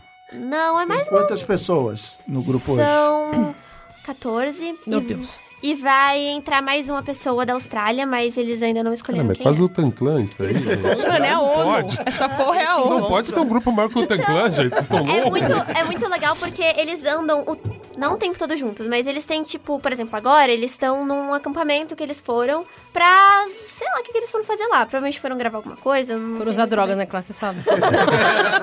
Você sabe que eles foram usar droga. E eles estão lá pra mostrar o estilo de vida. Tipo, tipo, ah, eu acho que a gente. Vamos mostrar essas cabras aqui. Vamos ali na fazendinha colher umas E frutas. o principal lugar mas- de consumo é o quê? YouTube, Instagram, Instagram. Snapchat? YouTube e Instagram. É, Tanto porque eu que- acabei de pesquisar, você falou, eu fui- entrei no Spotify pra pesquisar. Não tem. Isso, como te- E não tem. Não tem. Exato, tem alguém fez uma playlist, mas tem duas músicas É. e não tem. É que tem um problema porque, assim, eles têm um, um desses integrantes, porque todos eles são mais novos. Eles têm, tipo, estão fazendo escola ainda, alguns acabaram de sair, e tem um desses integrantes que ele é, o é um dos cantores principais. E ele não pode cantar porque a escola dele é muito rígida e não deixa ele fazer, assim como os outros integrantes, estudar fora e fazer isso. A escola Eita. dele não permite. Então ele Haja storytelling nessa. Eu tô adorando essa treta, é. né? Tá achando mó legal. da hora. Como eu tô bem essa graça, Eu já quero ver o documentário já. Cada um mora no seu país. tem- Eles não é? Não, Ah, cada um mora no seu um país. cinco- ah, agora vamos lá, vamos se encontrar, vamos, aí volta. Mas quem, mas quem que montou isso? Foi um empresário, tipo isso? foi. É, eu esqueci o nome dele Foi o, agora. é o sócio do Simon Cowell, que também se chama Simon. É, o Simon Fuller. Simon Isso. Fuller. Ele fez um programa de TV lá que eu esqueci o nome, enfim, ele, é- ele tem muita grana. E Do X Factor. Ah, o cara, sim, Então, Só que sim, o produtor musical e não o, o Simon que fica lá na frente. Eu acho muito legal desse estilo de vida e que as músicas têm esse problema porque elas não foram gravadas porque o cantor principal tá com problema de passaporte, porque ele, ele acabou de terminar a escola. E aí ele tá com problema de passaporte, que ele não pode não sei o que, não sei o que lá, enfim. Olha a diferença do Tanclan. Os caras não podiam vir pro Brasil porque foram presos. tipo, tinha dois que não podiam vir. Putz. E o que, que você usa de rede social mais? Instagram, eu, eu, Instagram? Eu nunca uso YouTube. Tanto que meus amigos me julgam de eu, ah, Clara, nossa, mas tem aquele canal lá que não sei o que, eu, ah, tá, é que eu não assisto YouTube. Uhum. Eu não sei se é uma coisa que tá ficando menos, mas é que eu parei de me interessar por isso, sabe? Começou a ficar muito modinha e de todos os canais serem muito parecidos, e eu assisto só alguns que são mais, tipo, não iguais aos outros. Tanto que quando eu era menor, eu assistia canais de videogame. Uhum. E hoje em dia eu fui lá de novo e fui ver. Eles, eles falavam, tipo, com voz de bebê. e. Porque agora eles falam pra sua irmã, de 7 anos. É sério. Mas eu, eu tinha sete anos e eu não precisava daquela voz de bebê pra assistir. entendeu? Programa Geração Bom aprendizado. Não precisa da voz de bebê. E que, só, e que o, o vídeo é: o cara joga, e aí aparecem uns cinco memes e depois volta. E que começou a ficar uma dinâmica, pra mim, entediante. ah, talvez também pela minha idade, mas que eu acho um pouco que eu me divertia muito assistindo esses vídeos, tanto que minha mãe ficava irritada porque os caras só gritavam. Mas que mudou muito e que ficou um pouco- tudo muito parecido. Entendi. E de Sons série? Google Canhão da Manhã. E de série, assim, o que, que você assiste? Filme? Friends. Friends. Friends? Olha aí! Sério? Jura? Ah, temos uma... Mas aí, mas é a influência do pai, não é não, né? Uma coisa tipo É. crianças que ouvem Beatles ou... Talvez. Não sei. Cara, Seus amigos veem Você Friends? via a Friends? gente, Ah, eu tem- via, vi, mas assim, ela começou a ver Friends, acho que porque ela viu lá na net, tá na net. Tá lá, tá fácil, Ah, né? eu acho, eu já, eu já ouvi esse fenômeno. Acho que foi, meu chefe falou que as filhas dele também, de 10 anos, 7 anos, também assistem Friends. Friends parece que. Tem umas coisas em Friends, mas eu acho que Friends sobreviveu bem, assim. Tem umas piadas. Tem umas piadas meio nada a ver, não É, tem? tipo que eu. Tá, tá É, que bom. cê- é porque, tipo, eu acho que. Eu, eu assisti Friends de novo recentemente. E, e so- eu acho que passou, mas tem umas coisas que você escolhe ignorar. Mas é que tem outras coisas muito boas. Então, na, no nível Na média segura. fica. Na média fica. Que tem aquele piada a cada cinco minutos. Que, então, por isso pode ter bastante piada. E tem. é, hoje em dia as pessoas têm menos preconceito e esse tipo de coisa. E aí tem muita piada assim, e eu fico tipo, tá, é beleza, era outra época, eu vou aceitar, não vou julgar. Então, mas Mas e de série nova? É costuma. O que aparece na Netflix eu assisto. E eu. Só que eu tenho um problema de eu não consigo terminar de assistir série, que eu começo a mexer muito no celular e aí. Mas é uma série boa. Como queríamos no demonstrar. celular. É, é que assim, as séries elas costumam ser tipo um podcast. Elas são 40, uma hora. Elas são tão chatas quanto um podcast, é isso. Basicamente. Longas. E que aí eu não consigo ver tudo, porque eu fico com preguiça e começa a enrolar muito. Então, costuma ser série curta que tem tempo curto. Só que Friends é uma série longa pra caramba, mas que os episódios são curtos. Então, Uhum. se eu parar no meio do episódio, tudo bem, porque o próximo episódio não. É. A história, não, eu não vou perder a história. É, e se não você assisti. É, eles vão distrair. estar na casa, vão estar pegando a mesma mina. Vão estar tá no na apartamento que eles não podem Não tá em Nova. York. Nova York. Exatamente. Vão estar no café tomando café, ninguém Você pode trabalha. perder um aquela porra. ano, Clarinha. Você pode perder uma temporada inteira. Nada. Você não vai perder Ninguém nada. trabalha. A série que você, a última que você, nossa, animal, preciso, não vejo a hora de sair o próximo. Essas séries da modinha que todo mundo fica falando na internet, Casa de Papel, o que mais? Stranger Things. Você vê Séries essas que coisas? Eu não assisti porque eu fiquei com preguiça, porque eu queria mexer no meu celular. Mas. Riverdale, Riverdale. Riverdale. Eu gostei muito de Riverdale e teve uma que não ficou, acho que não tão famosa, mas é The Society, que eu achei muito. É, lançou e, pelo menos no meu núcleo, as pessoas começaram a falar muito. Eu, tá, legal, vou ver. novela, no meu núcleo. Meu Tijuca. núcleo, é, meu núcleo. E você escuta Billie Eilish? Legal. Achei que você ia falar Ah, Billie legal, já tô. Porque quando. Idol. o- Billy Idol, Merigo. Quando, quando O Merigo. Quando o Gino indicou Billie Eilish aqui, falou muito dos legal. jovens e tal, aí eu fui começar a ouvir e fiquei viciado. Falei, caramba, eu É estou me sentindo jovem automaticamente. Só por ter. tá ouvindo. Rejuvenescida por Billie Eilish. Isso, é, exato. Eu acho muito, muito, muito legal, mas é que eu costumo escutar pop, tipo aquela música mais. Que pensa, você pensa na palavra pop e você pensa nessa música, Uhum, sabe? Tá. Então, eu acho muito legal Billie Eilish, eu, tipo, conheço as músicas mais famosas. Billie Idol.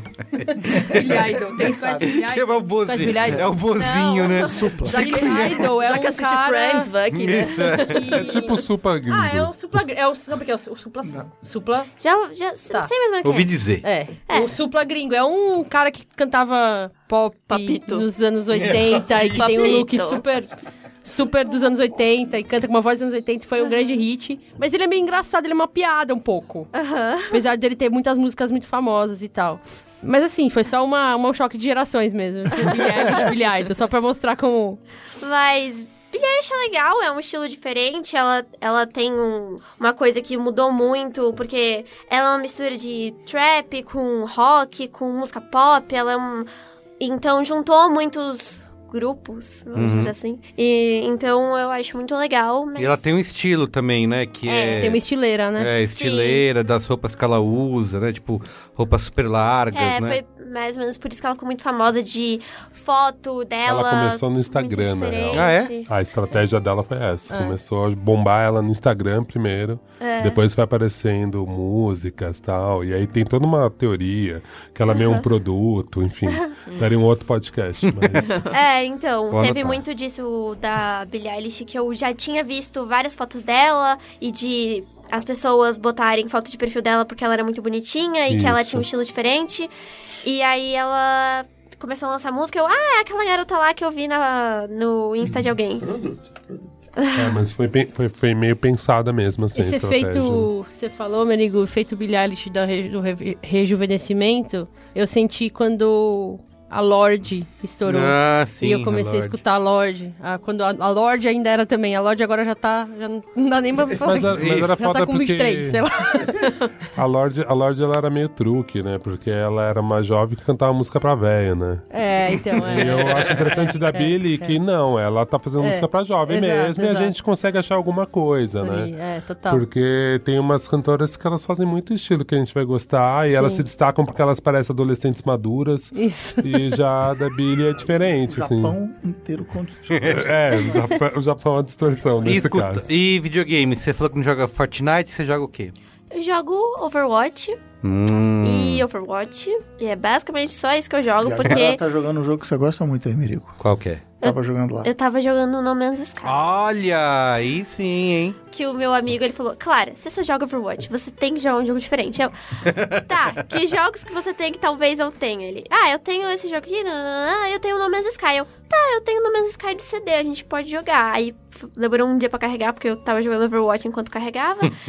e aí a gente começou a jogar, só que é uma dinâmica completamente diferente. Total. Então eu não consegui me acostumar muito Mas você ainda. joga sempre, quando você joga online, assim, com seus É, amigos. sim, online. Eu, eu basicamente uso Overwatch como uma desculpa pra poder conversar. Ah. É ali Teve que uma época, conversas. durou pouco, que todo mundo se conectava no chat do, do PlayStation, Uhum. abriu o aplicativo da Netflix, falava um, dois, três e já, e dava play junto. Ah, Durou assistia junto. algumas semanas. Ah. É, foi bem. A gente, na verdade, tá fazendo isso um pouco de zoeira, porque começou com.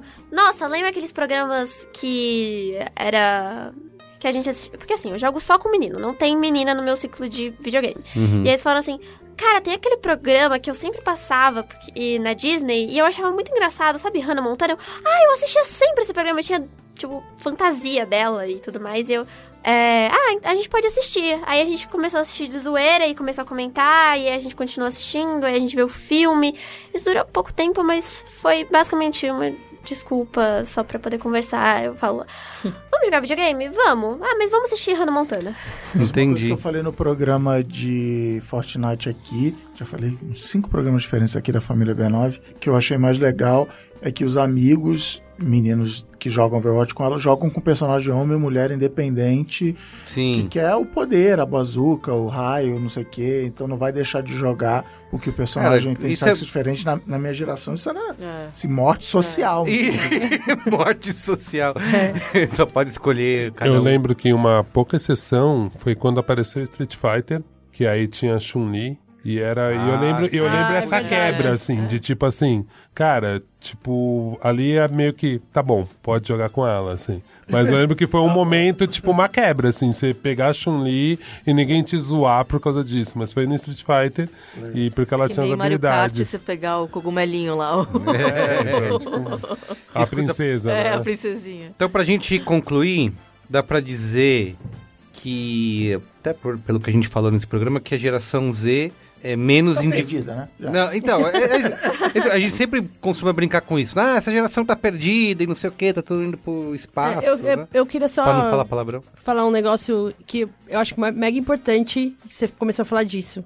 Tem um, uma pauta que eu fiz uma vez pro Nexo, que eu vou achar o link e tentar te mandar até, porque eu acho que é mega interessante, mas que resgata, historicamente, tipo, há dois mil anos, tudo que as pessoas mais velhas têm a dizer sobre os jovens. Ah, E é a mesma coisa Sempre a mesma, que assim. dizem sobre os jovens É. desde então. O estranhamento é sempre parecido. Ai, porque não respeito hierarquias. preguiçoso. Ai, porque é O que preguiçoso. fazem com o jovem não é sério. Ai, né? porque fazem com o jovem não é sério. sempre foi igual, sempre houve um. Olha um, o cabelo desse jovem aí na como cruz. O jovem não respeita. Cabeludo. É. Esse jovem não respeita as instituições da sociedade. Uhum. É, parece que essas coisas não mudaram. Claro Sim. que tem elementos culturais que diferem e que fazem com que essas diferenças dos jovens sejam expressadas de maneiras diferentes socialmente. E acontecimentos históricos e recortes socioeconômicos e geográficos, tudo isso é real, mas no fim das contas, tudo isso é fruto de um cruzamento com uma característica que sempre gera estranhamento por É, parte é sempre a geração anterior olhando pra, Exato. É. pra que Exato. tá aí, né? Exato. Eu acho que é aquele seu ponto de, do poder de fala, né? Do local Isso. de fala da, da própria geração falar sobre ela, né? Exato. Quem é que define Aqui isso? nessa bancada só podiam ter as amigas da Clara, por exemplo. Sim. Uhum. Fica o convite aí pra Eu crescer. pro, né? É, crescer a família de podcast. É. total. Olha só, a ideia. Podcast de cinco minutos pra não chatear. E tem que ter Cinco minutos dividido em três episódios. Com pausas pro celular. Paulo. Muito bem. Eu queria agradecer a Clara aqui, que acho que esse foi o primeiro Braincast sem palavrão da história do... Isso pode ser ouvido por todas as. É. Já ouviu reclamação de, de ouvintes. Eu escuto no carro com a minha filha atrás, escutando palavrão. E Difícil, vou né? botar um pi. Então é isso. É isso. É isso. Qual é a boa? Acabou. Ai, meu Deus. Qual é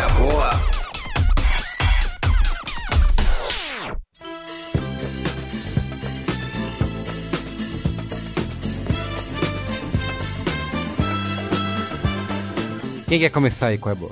Eu não sei se já teve qual é a boa. Pelo menos. Eu quase. Pode repetir. É, pode repetir, né? Eu não, eu não. É difícil eu chegar no qual é a boa no, Não das pode falar do Years and Years. Não pode, que eu já falei. Então. É, virou tipo Eu mesmo já Sapiens, ele é o. Years É, and Years, é o novo dia, Sapiens. todo dia alguém fala do Years and. Years, eu não aguento Esse mais. é o meu É. maior, eu, eu já falei isso no programa anterior, que eu falei em outro programa, que as pessoas falam coisas legais e eu levo crédito, e Sapiens é o maior exemplo que você deu Sapiens. Então, aqui eu é lembro a que o Boa. Sapiens foi. Eu cheguei aqui porque eu lembro que foi. Você falou, ah, Sapiens, legal. E aí virou, Olha tipo, essa a. Virou uma hit. febre, virou, Virou- hit e eu virou. fiquei feliz. Mas tudo bem, Cris, tá tudo bem, leva Também é essa. nóis, tá, tá beleza. Não É, precisa virar hit o que a gente fala aqui? Não. Tô me sentindo Não, responsável. não precisa. Tem várias coisas que não viram. É, eu comecei a ver Euphoria, a série da Ah, sim. HBO, Tem que tudo a ver, que é né? tem bem geração com a- Z. Tem tudo a ver com a pauta de hoje. É super geração Z. Eu acho que eu vi dois episódios. É a história de uma moça que tem Que é a um pro- Zendaya. que é a Zendaya,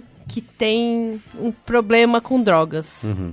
E como ela lida com isso, como a família dela de classe média lida com isso, e a relação dela com essas outras figuras que orbitam o cotidiano dela na escola. Sim. É, é uma série bem adulta, na verdade. É. Não é uma série To- muito, Total. muito jovem, assim. Eu achei até meio chocante. Às vezes um- isso, isso. Chega a ser Tipo- exagerado. Eu também assisti só dois episódios, eu fiquei incomodado com o primeiro de achar até um, um pouco afetada, assim, né? No jeito de Uhum. Meio filmar. skins, meio, e- ai, vamos ser loucão, vamos chocar aqui. Exato, ah. total, total, é Ó, isso aí. i- isso- Mas no isso- segundo episódio isso, isso saiu e eu, É. e eu acostumei e eu, e eu achei E tem um muito... valor nessa narrativa. Tem, acho que, tem. tipo, esse choque, de certa forma, não é nem só um choque. Acho que tem um escancaramento de, uma, de um lifestyle ou de um jeito de chegar ao mundo que é muito, muito aberto. E que tem muito a ver com essas coisas que a gente tá tendo. Uhum. Um lance de transparência, um lance de... É, pra, pra nossa geração, ou pra minha geração, não sei, tinha o filme Kids. Que eu Total, lembro verdade. que o filme Kids era isso, era um Era um- exagero dessa, um dessa Quando eu era estética. pequena, era tipo, você já viu Kids? Isso, era um lance. Já viu Então, Kids? Depois eu, eu Consegue revi... a fita de Kids? Isso, era um puta lance. Eu revi muito tempo depois falei, era isso que era chocante? É, então, só que ao mesmo tempo era um exagero, porque eram jovens skatistas, e aí eles usam drogas, eles fazem sexo, eles pegam AIDS, eles matam gente com skate. Uau! Só que parecia. Então tava mó legal na minha cabeça. Eles fazem sexo, eles usam drogas, pegou. Eu falei, caralho. É, então, não, mas é que é foda do Kids. E eu lembro que era um filme que, assim, a gente se identificava muito pela estética, pela roupa. E eu ficava zoando que, assim, parecia aquele seu amigo paeiro contando mentira, exagerando. Não, aí eu fui lá e dei um soco na cara dele. Você fala, na realidade, ele não fez nada disso. E o um Kids amigo parecia alguém, um sim. amigo paeiro que escreveu. Assim, que fala Ai. assim, cara, essa noite não foi tão legal assim, né? Total, total. Então era. Seria- Mas eu acho que sempre tem esse filme da geração, né? Que é meio filme que é aquela turma. Tô- sim, Esse sim. exagero e Euphoria parece que tá por aí, É, né? tem, tá vindo. É bem. Eu acho bem legal. Acho que é um. Da minha geração é Trapalhões. A, E a Arca Dourada, É. sei lá, não. o- a pergunta é: Zendaya é a, A Beyoncé canta. Z? É Beyoncé da geração Z? pergunta boa. Pô, pode, Pergunta pode boa. ter a ver, né? tem- Pensando que ela canta mesmo. É. né? É, achei a série boa, promissora É, muito boa, né? e também esteticamente bonita. Figurino também tem esse lance de dar uma, dar uma mexida, achei legal. E aí, num contraponto, muito. Porque aí, puta, essa série é mais. que tem mais de Ed, é, Super Z. Eu comecei a ver uma série que se chama The L Word, que é a série lésbica mais famosa que já aconteceu. Voltou não- agora? é, vai voltar. Então, eles Ah. vão. elas- porque eu vi o trailer da nova temporada, eu nunca tinha assistido. Chama The Generation Kill, que acho que é de queer. É, The Generation Aham. Kill. E. Eu fui assistir The Award, comecei lá atrás, tipo, 2007. E, puta, eu tô achando divertido. Primeiro porque não tem quase referência de cultura pop, É. de relacionamento entre mulher. Que é, é interessante ver na TV como isso é Uhum. representado. Muitos dramas lésbicos, como é a vida. Mas é muito legal ver série antiga, porque aquelas roupas que hoje é cafona. porque os anos 90 voltaram, mas os 2000 não, gente. Então. Os 2000 ainda são cafona.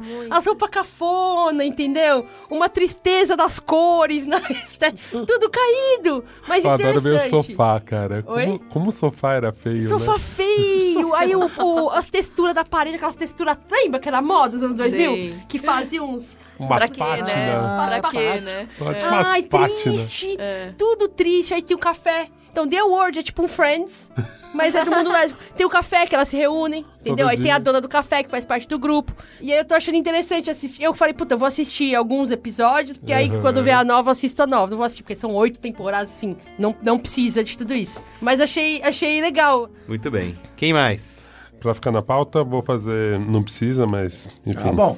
É, não quero agora começar a cagar a regra. Tem um documentário produzido no Brasil sobre esse tema, chama True Gen, A Geração da Verdade. Foi dirigido pela Igia Ayedun. Foi feito com- em parceria com a Box 1824. É legal que eles também fizeram uma pesquisa. Ele é um pouco mais antigo, acho que é do ano passado, né? É. E eu acho que é um bom complemento ler esses dois estudos para perceber e entender também essa questão da geração Z. Eu achei que teve várias coisas que bateram, assim, que, que tem muito a ver nas duas, mesmo tendo esse recorte. Aqui foi mais focado em São Paulo e Rio de Janeiro, né? E, e essa pesquisa que você trouxe é de fora. Fora isso que eu ia indicar, ah, é, o disco da MC Tá, tá maravilhoso. Olha, até rimou. A MC Tá, ela, ela é uma MC que ela fala de faz um funk, mas ela misturou o funk com várias outras referências, principalmente de candomblé, de, de religiões de matrizes africanas. E, cara, acho que ela chegou numa textura de som muito, muito interessante, letra. Eu acho que é legal vocês ouvirem, pra quem não ouviu. Tem um documentário que chama Animais Sociais. Eu não assisti, mas eu vou indicar mesmo assim, que tinham me recomendado. Ah, que também fala sobre jovens de agora e a relação deles com o Instagram. E dizem que é muito legal e tem no Philos TV.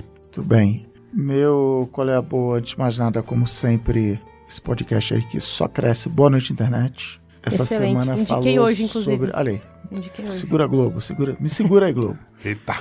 Essa semana foi sobre dormir e é, queria dar aqui em primeira mão a informação que é o melhor lançamento da história do Noite Internet, mais até do que o Ovo, que já é o clássico. Uau. Em termos de performance? O Em termos dormir de passou? performance. Não, depende do passo. Aqui, aqui a gente mexe com os dados. Entendi. Depende do- da sua interpretação das pros primeiras dados. 24 horas, ele tinha mais ouvintes que o Do ovo. que o Já ovo. o ovo tá Caramba. com as cabeças aí para ser o mais ouvido de todos os tempos. Então acessa lá Boa Noite Internet no- na rede mundial de podcasts aí. E a minha outra dica, meu outro qual é a boa, é um jogo. A Clara falou: Ah, eu não consigo me concentrar ouvindo podcast. Ninguém consegue. A gente tá falando isso aqui. A Ana confirmou. Tem gente que lava a louça, tem gente que leva o cachorro para passear, faz academia. Eu faço o quê para ouvir podcast? Dirijo o caminhão. Ah, não. Olha lá, tá vendo? Ah, não, vai, você já... co- Pro... Ah, pronto. É, rápido. Dumbledore indignado. É o joguinho Euro Truck Simulator 2 na Steam. Você vai ser um caminhoneiro europeu e vai dirigir pela Europa. E, e o jogo é tão animado quanto você acha que é. que é quanto, seja, quanto a Você descrição já dele. baixou uns mods que, tipo, você pode dirigir pra Santos? Já, pra- opa, não, já mandei print em Ah, é? Praia Grande pra Ah, você. Praia Grande. Cheguei em Praia Grande, o que, que você tem que entrar? Pô, já mandei. tá? Dirigindo, Isso é imperdível. Mas quais que são as dificuldades, assim? Mas, mas não toma nem um arrebitezinho, Não, não, assim? Toma umas Tem droguinhas tipo, pra ah, ficar parei no acordado? ponto da Saber a dificuldade estrada, peguei a salmonela. A Vamos- dificuldade então. do jogo é o trânsito, você não ser multado, você pode desligar. Tá. Então, é ficar dentro do limite de velocidade, não avançar sinal vermelho, não bater ninguém. O seu caminhão vai gastando, você fica cansado, então você tem que parar. Mas ele não toma Tudo. remédio. Não tem droga. Não, tô, não, não, não, não tem um mod, talvez tenha um mod. De Talvez droga. tenha um É, mod dá brasileiro, asas, é. arrebite. É. Tem greve de A caminhoneiro? minha não tem greve de caminhoneiro, não tem É europeu. blitz da lei seca. Tem não frase, você pode trocar a frase do seu para-choque? Eu só acho que pode. Customizar frases do para-choque. Faz Isso é esse mod. Tem mod de ônibus. Aliás, a grande moda no Brasil é mapa brasileiro e ônibus. Ônibus. Não é, É porque tem os busólogos no Brasil, É. né? Que devem É. pirar. Mas eu, cara, o meu nível de dificuldade é o mínimo possível. Ah, e tem o grande nível de dificuldade, que é dar ré no caminhão, né? Que é altura ao contrário, tudo. O é Isso eu nem faço. Eu falo, você não estaciona pra mim. Por quê? Porque o objetivo não é dirigir o caminhão. Mas a brisa é o quê? A Ouvir o paisagem? podcast. Ah, Eu acabei de descobrir que ele escuta muito podcast porque ele tá o tempo todo jogando esse Eu jogo. fico o tempo jogando. Às vezes eu escuto uma moda de viola. Escuto uma moda bota de ali no viola. Boto lá. Mas pode ser podcast também. Mas podcast. Não, a brisa é a paisagem, Tá. você customizar seu caminhão, a roda, o. Ouvi Sula Miranda. O Vissula Miranda, a- a- a- Priscila Vissula o dado, o Miranda. dado de pelúcia pendurado no retrovisor, essas coisas todas. Tem propina pra policial rodoviário? Esse é um mod Esse- brasileiro aí é. também. Mas é isso, Euro Truck Simulator 2 Eu e já tem gostei, mas o American brasileiro. Truck Simulator, que é nos Estados Unidos. Esse jogo é mais novo, então ele é graficamente um pouquinho melhor, mas também só tem a, tipo a costa oeste americana. Mas é isso, vem, vem ser caminhoneiro com a gente. Bom demais, hein? Muito bem. Posso falar o meu aqui? E nossas convidadas encerram? É um filme que é do ano passado, que eu também já assisti um tempinho, mas pode ter passado meio batido para muitas pessoas e tem a ver com o tema de hoje, que é o Oitava Série. Alguém assistiu? Oitava Série é dirigido pelo Bo Burham, sabe? Aquele Né, Sabe esse cara que é comediante, tem stand-up na Netflix, começou como youtuber, ele já fez vários. Ele ganhou fama fazendo videozinho engraçado no, no YouTube, aí foi pra fazer stand-up. Tem uns stand-ups incríveis dele na Netflix, pode procurar, que são ao mesmo tempo engraçados e super melancólicos e tristes. Ele tem essa capacidade. E assim é esse filme dele, a oitava série, que ele dirige e escreve, que conta a história de uma menina que está na oitava série, né? Nessa transição entre o colégio, né? E a, Ensino médio. isso, exatamente. Tem 13 anos de idade também. E, conta, cara, é um retrato super honesto, extremamente honesto, real, desse- de tudo que a gente já viu, sabe, nesses filmes Coming of Age. Mas o cara consegue dar uma realidade pra aquilo que é, acho que poucas vezes foram vistas assim num filme. Tem a, atua- atuação da Elsie Fisher, que é uma estrela mirim aí, que promete bastante pro futuro se ela continuar nesse caminho, sabe? Caminho da luz aí. É.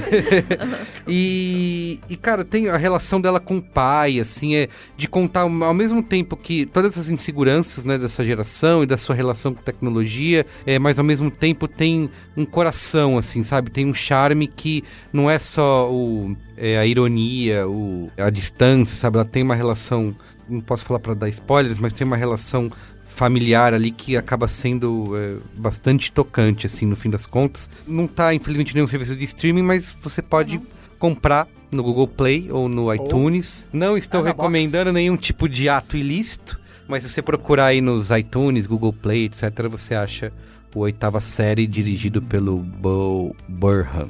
Tá bom? Eu não tenho, talvez, uma dica. Não precisa ser temática, É, tá? É, Pode não, ser o que você quiser. Não estava tão preparado como vocês. Mas eu fiquei pensando que acho que esse papo de geração faz a gente pensar em se colocar no lugar deles, né? Das outras pessoas. E, e eu passei por uma experiência recente que acho que foi interessante, que eu me coloquei num lugar que não era o meu. Eu acho que o convite pode ser esse aqui, pra gente tentar, né, amanhã e depois tentar se colocar num lugar que não é o nosso, originário, assim, né? E experimentar. E, e se der pra ser da, da geração mais Z, mais próxima, acho que pode ser interessante a gente viver isso. Eu já tava querendo ir pra Alphaville já. É. Acabou meu sonho. O meu não foi tão geração Z, mas foi uma, foi uma experiência legal. que Eu fiz um curso de improviso. Que Olha. legal, cara. É, eu, sempre, eu sempre quis fazer Então, um cara, curso e eu acho que isso mexe com a gente, assim, porque tira total você da sua zona de conforto, né? Do seu, não precisa fazer aula de teatro, não é necessariamente isso, mas foi um curso de intensivo de três dias na Companhia do Quintal. Fica aqui o Merchan. Olha, que legal. Recomendo É, muito é um bem essa escola. Bons. Então, o professor Gustavo, cara, fantástico.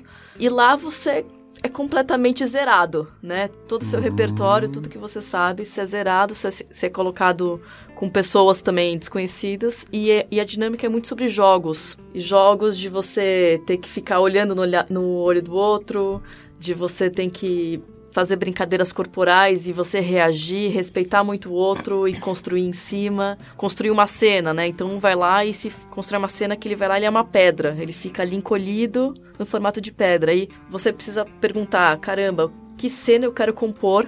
Tendo em consideração que eu já tenho uma pedra na minha frente, né? E respeitar aquilo. Então, você é uma árvore, eu vou ser uma criança que pula uma pedra. Então, é uma dinâmica de um outro tipo de jogos, menos gamers, mas é um jogo interessante de você um, E um a galera social, que foi, assim, a galera que foi, era todo mundo meio do teatro ou Puta, não? Não, então, por ser de três dias, Uhum. ele não era tão dos profissionais do ramo, assim, então tinha Uhum. de tudo. Cara, foi incrível, assim, foi... Fiquei com vontade de fazer mais, a gente se aprofundar nisso, sabe? De você se colocar ali num, num lugar que não é seu, foi muito bom. Então, e improviso especificamente, acho que é interessante pra esse momento que a gente Todo começa a mundo. falar sobre gerações, sobre quem são os outros, quem é você e tal, e pra gente não ficar tão de cima olhando pro. Né, falando do. Ah, esse cara é preguiçoso, Ah. esse cara não sabe nada. Ah, né? Então tá. eu acho que foi, foi interessante. Então, Companhia do Quintal aí. Depois no Nossa, site. dá demais, pegar Legal, a informação. muito bom. Bem legal. Daqui um ano a gente entrevista a Lencanes. É. Mudou de vida, foi para o teatro. Ah, imagina. E aí, E você, claro. Então, assim, eu não sei muito bem o que eu posso falar, porque eu tenho 13 anos de experiência de vida. Então, assim, eu vou indicar uma coisa que eu faço muito, que eu faço quase todos os dias da minha vida, de noite, que é jogar Overwatch. E é um jogo muito legal. Explica pra mim, eu não sei Esse o que é Overwatch. jogo- Explica pra mim. Esse Me jogo convence a jogar é um jogo que não é um jogo de tiro tipo Fortnite, porque você é em grupo. Uhum. E é muito legal jogar com os amigos, que é só o que eu faço, porque senão não tem graça. Mas, basicamente, você tem que ter, ter uma estratégia de time pra ou capturar um lugar ou proteger esse lugar. E aí, ou, sei lá, levar uma carga de alguma coisa. E é muito legal também porque ele é muito. É um jogo muito bonito, ele não é. Ele é meio cartunesco, assim, eu não sei se é uma boa palavra, mas é um jogo que eu gosto muito porque ele não é super difícil. E ele tem uma dinâmica legal, que dá pra jogar com os amigos. E que é um jogo meio de tiro, mas não, tipo... Não é um jogo sangrento e esse tipo de coisa. Enfim. eu- Joga em Overwatch? Joga Overwatch, Qual, qual o, o console?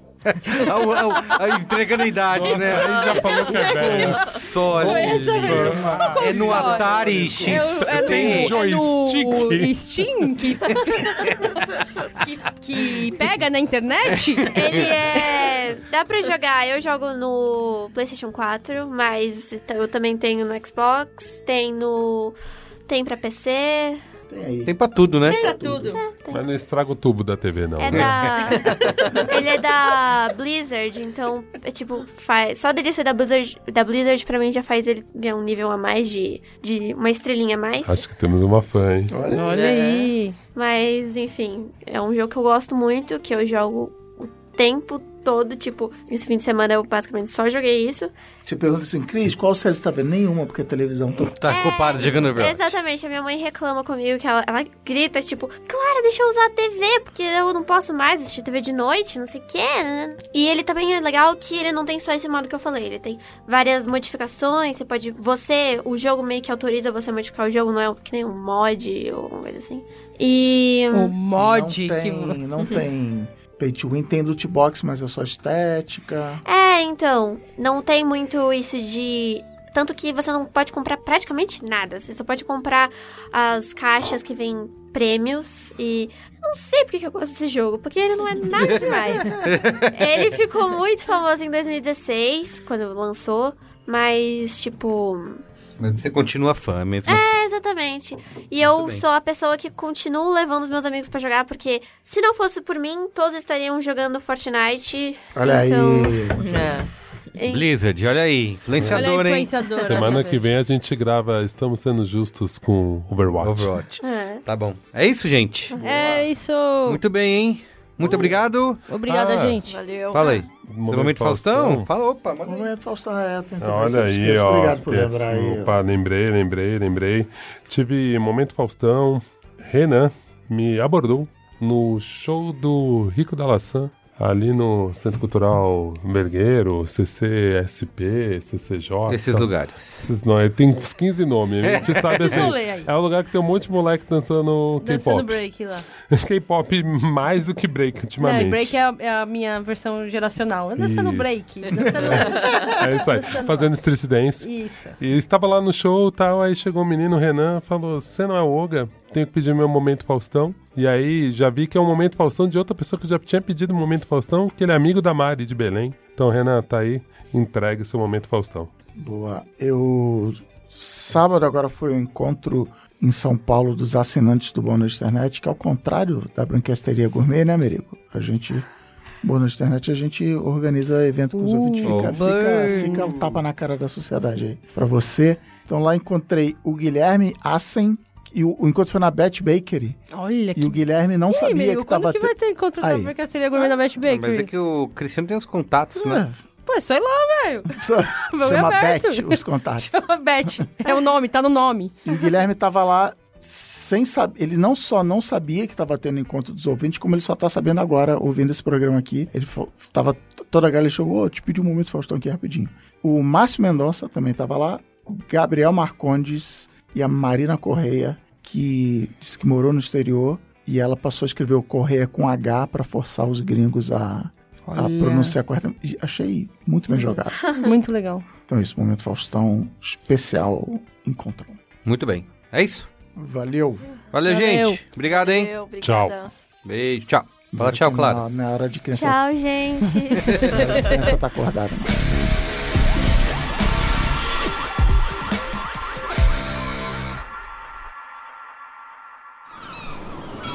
Este podcast foi editado pela Maremoto.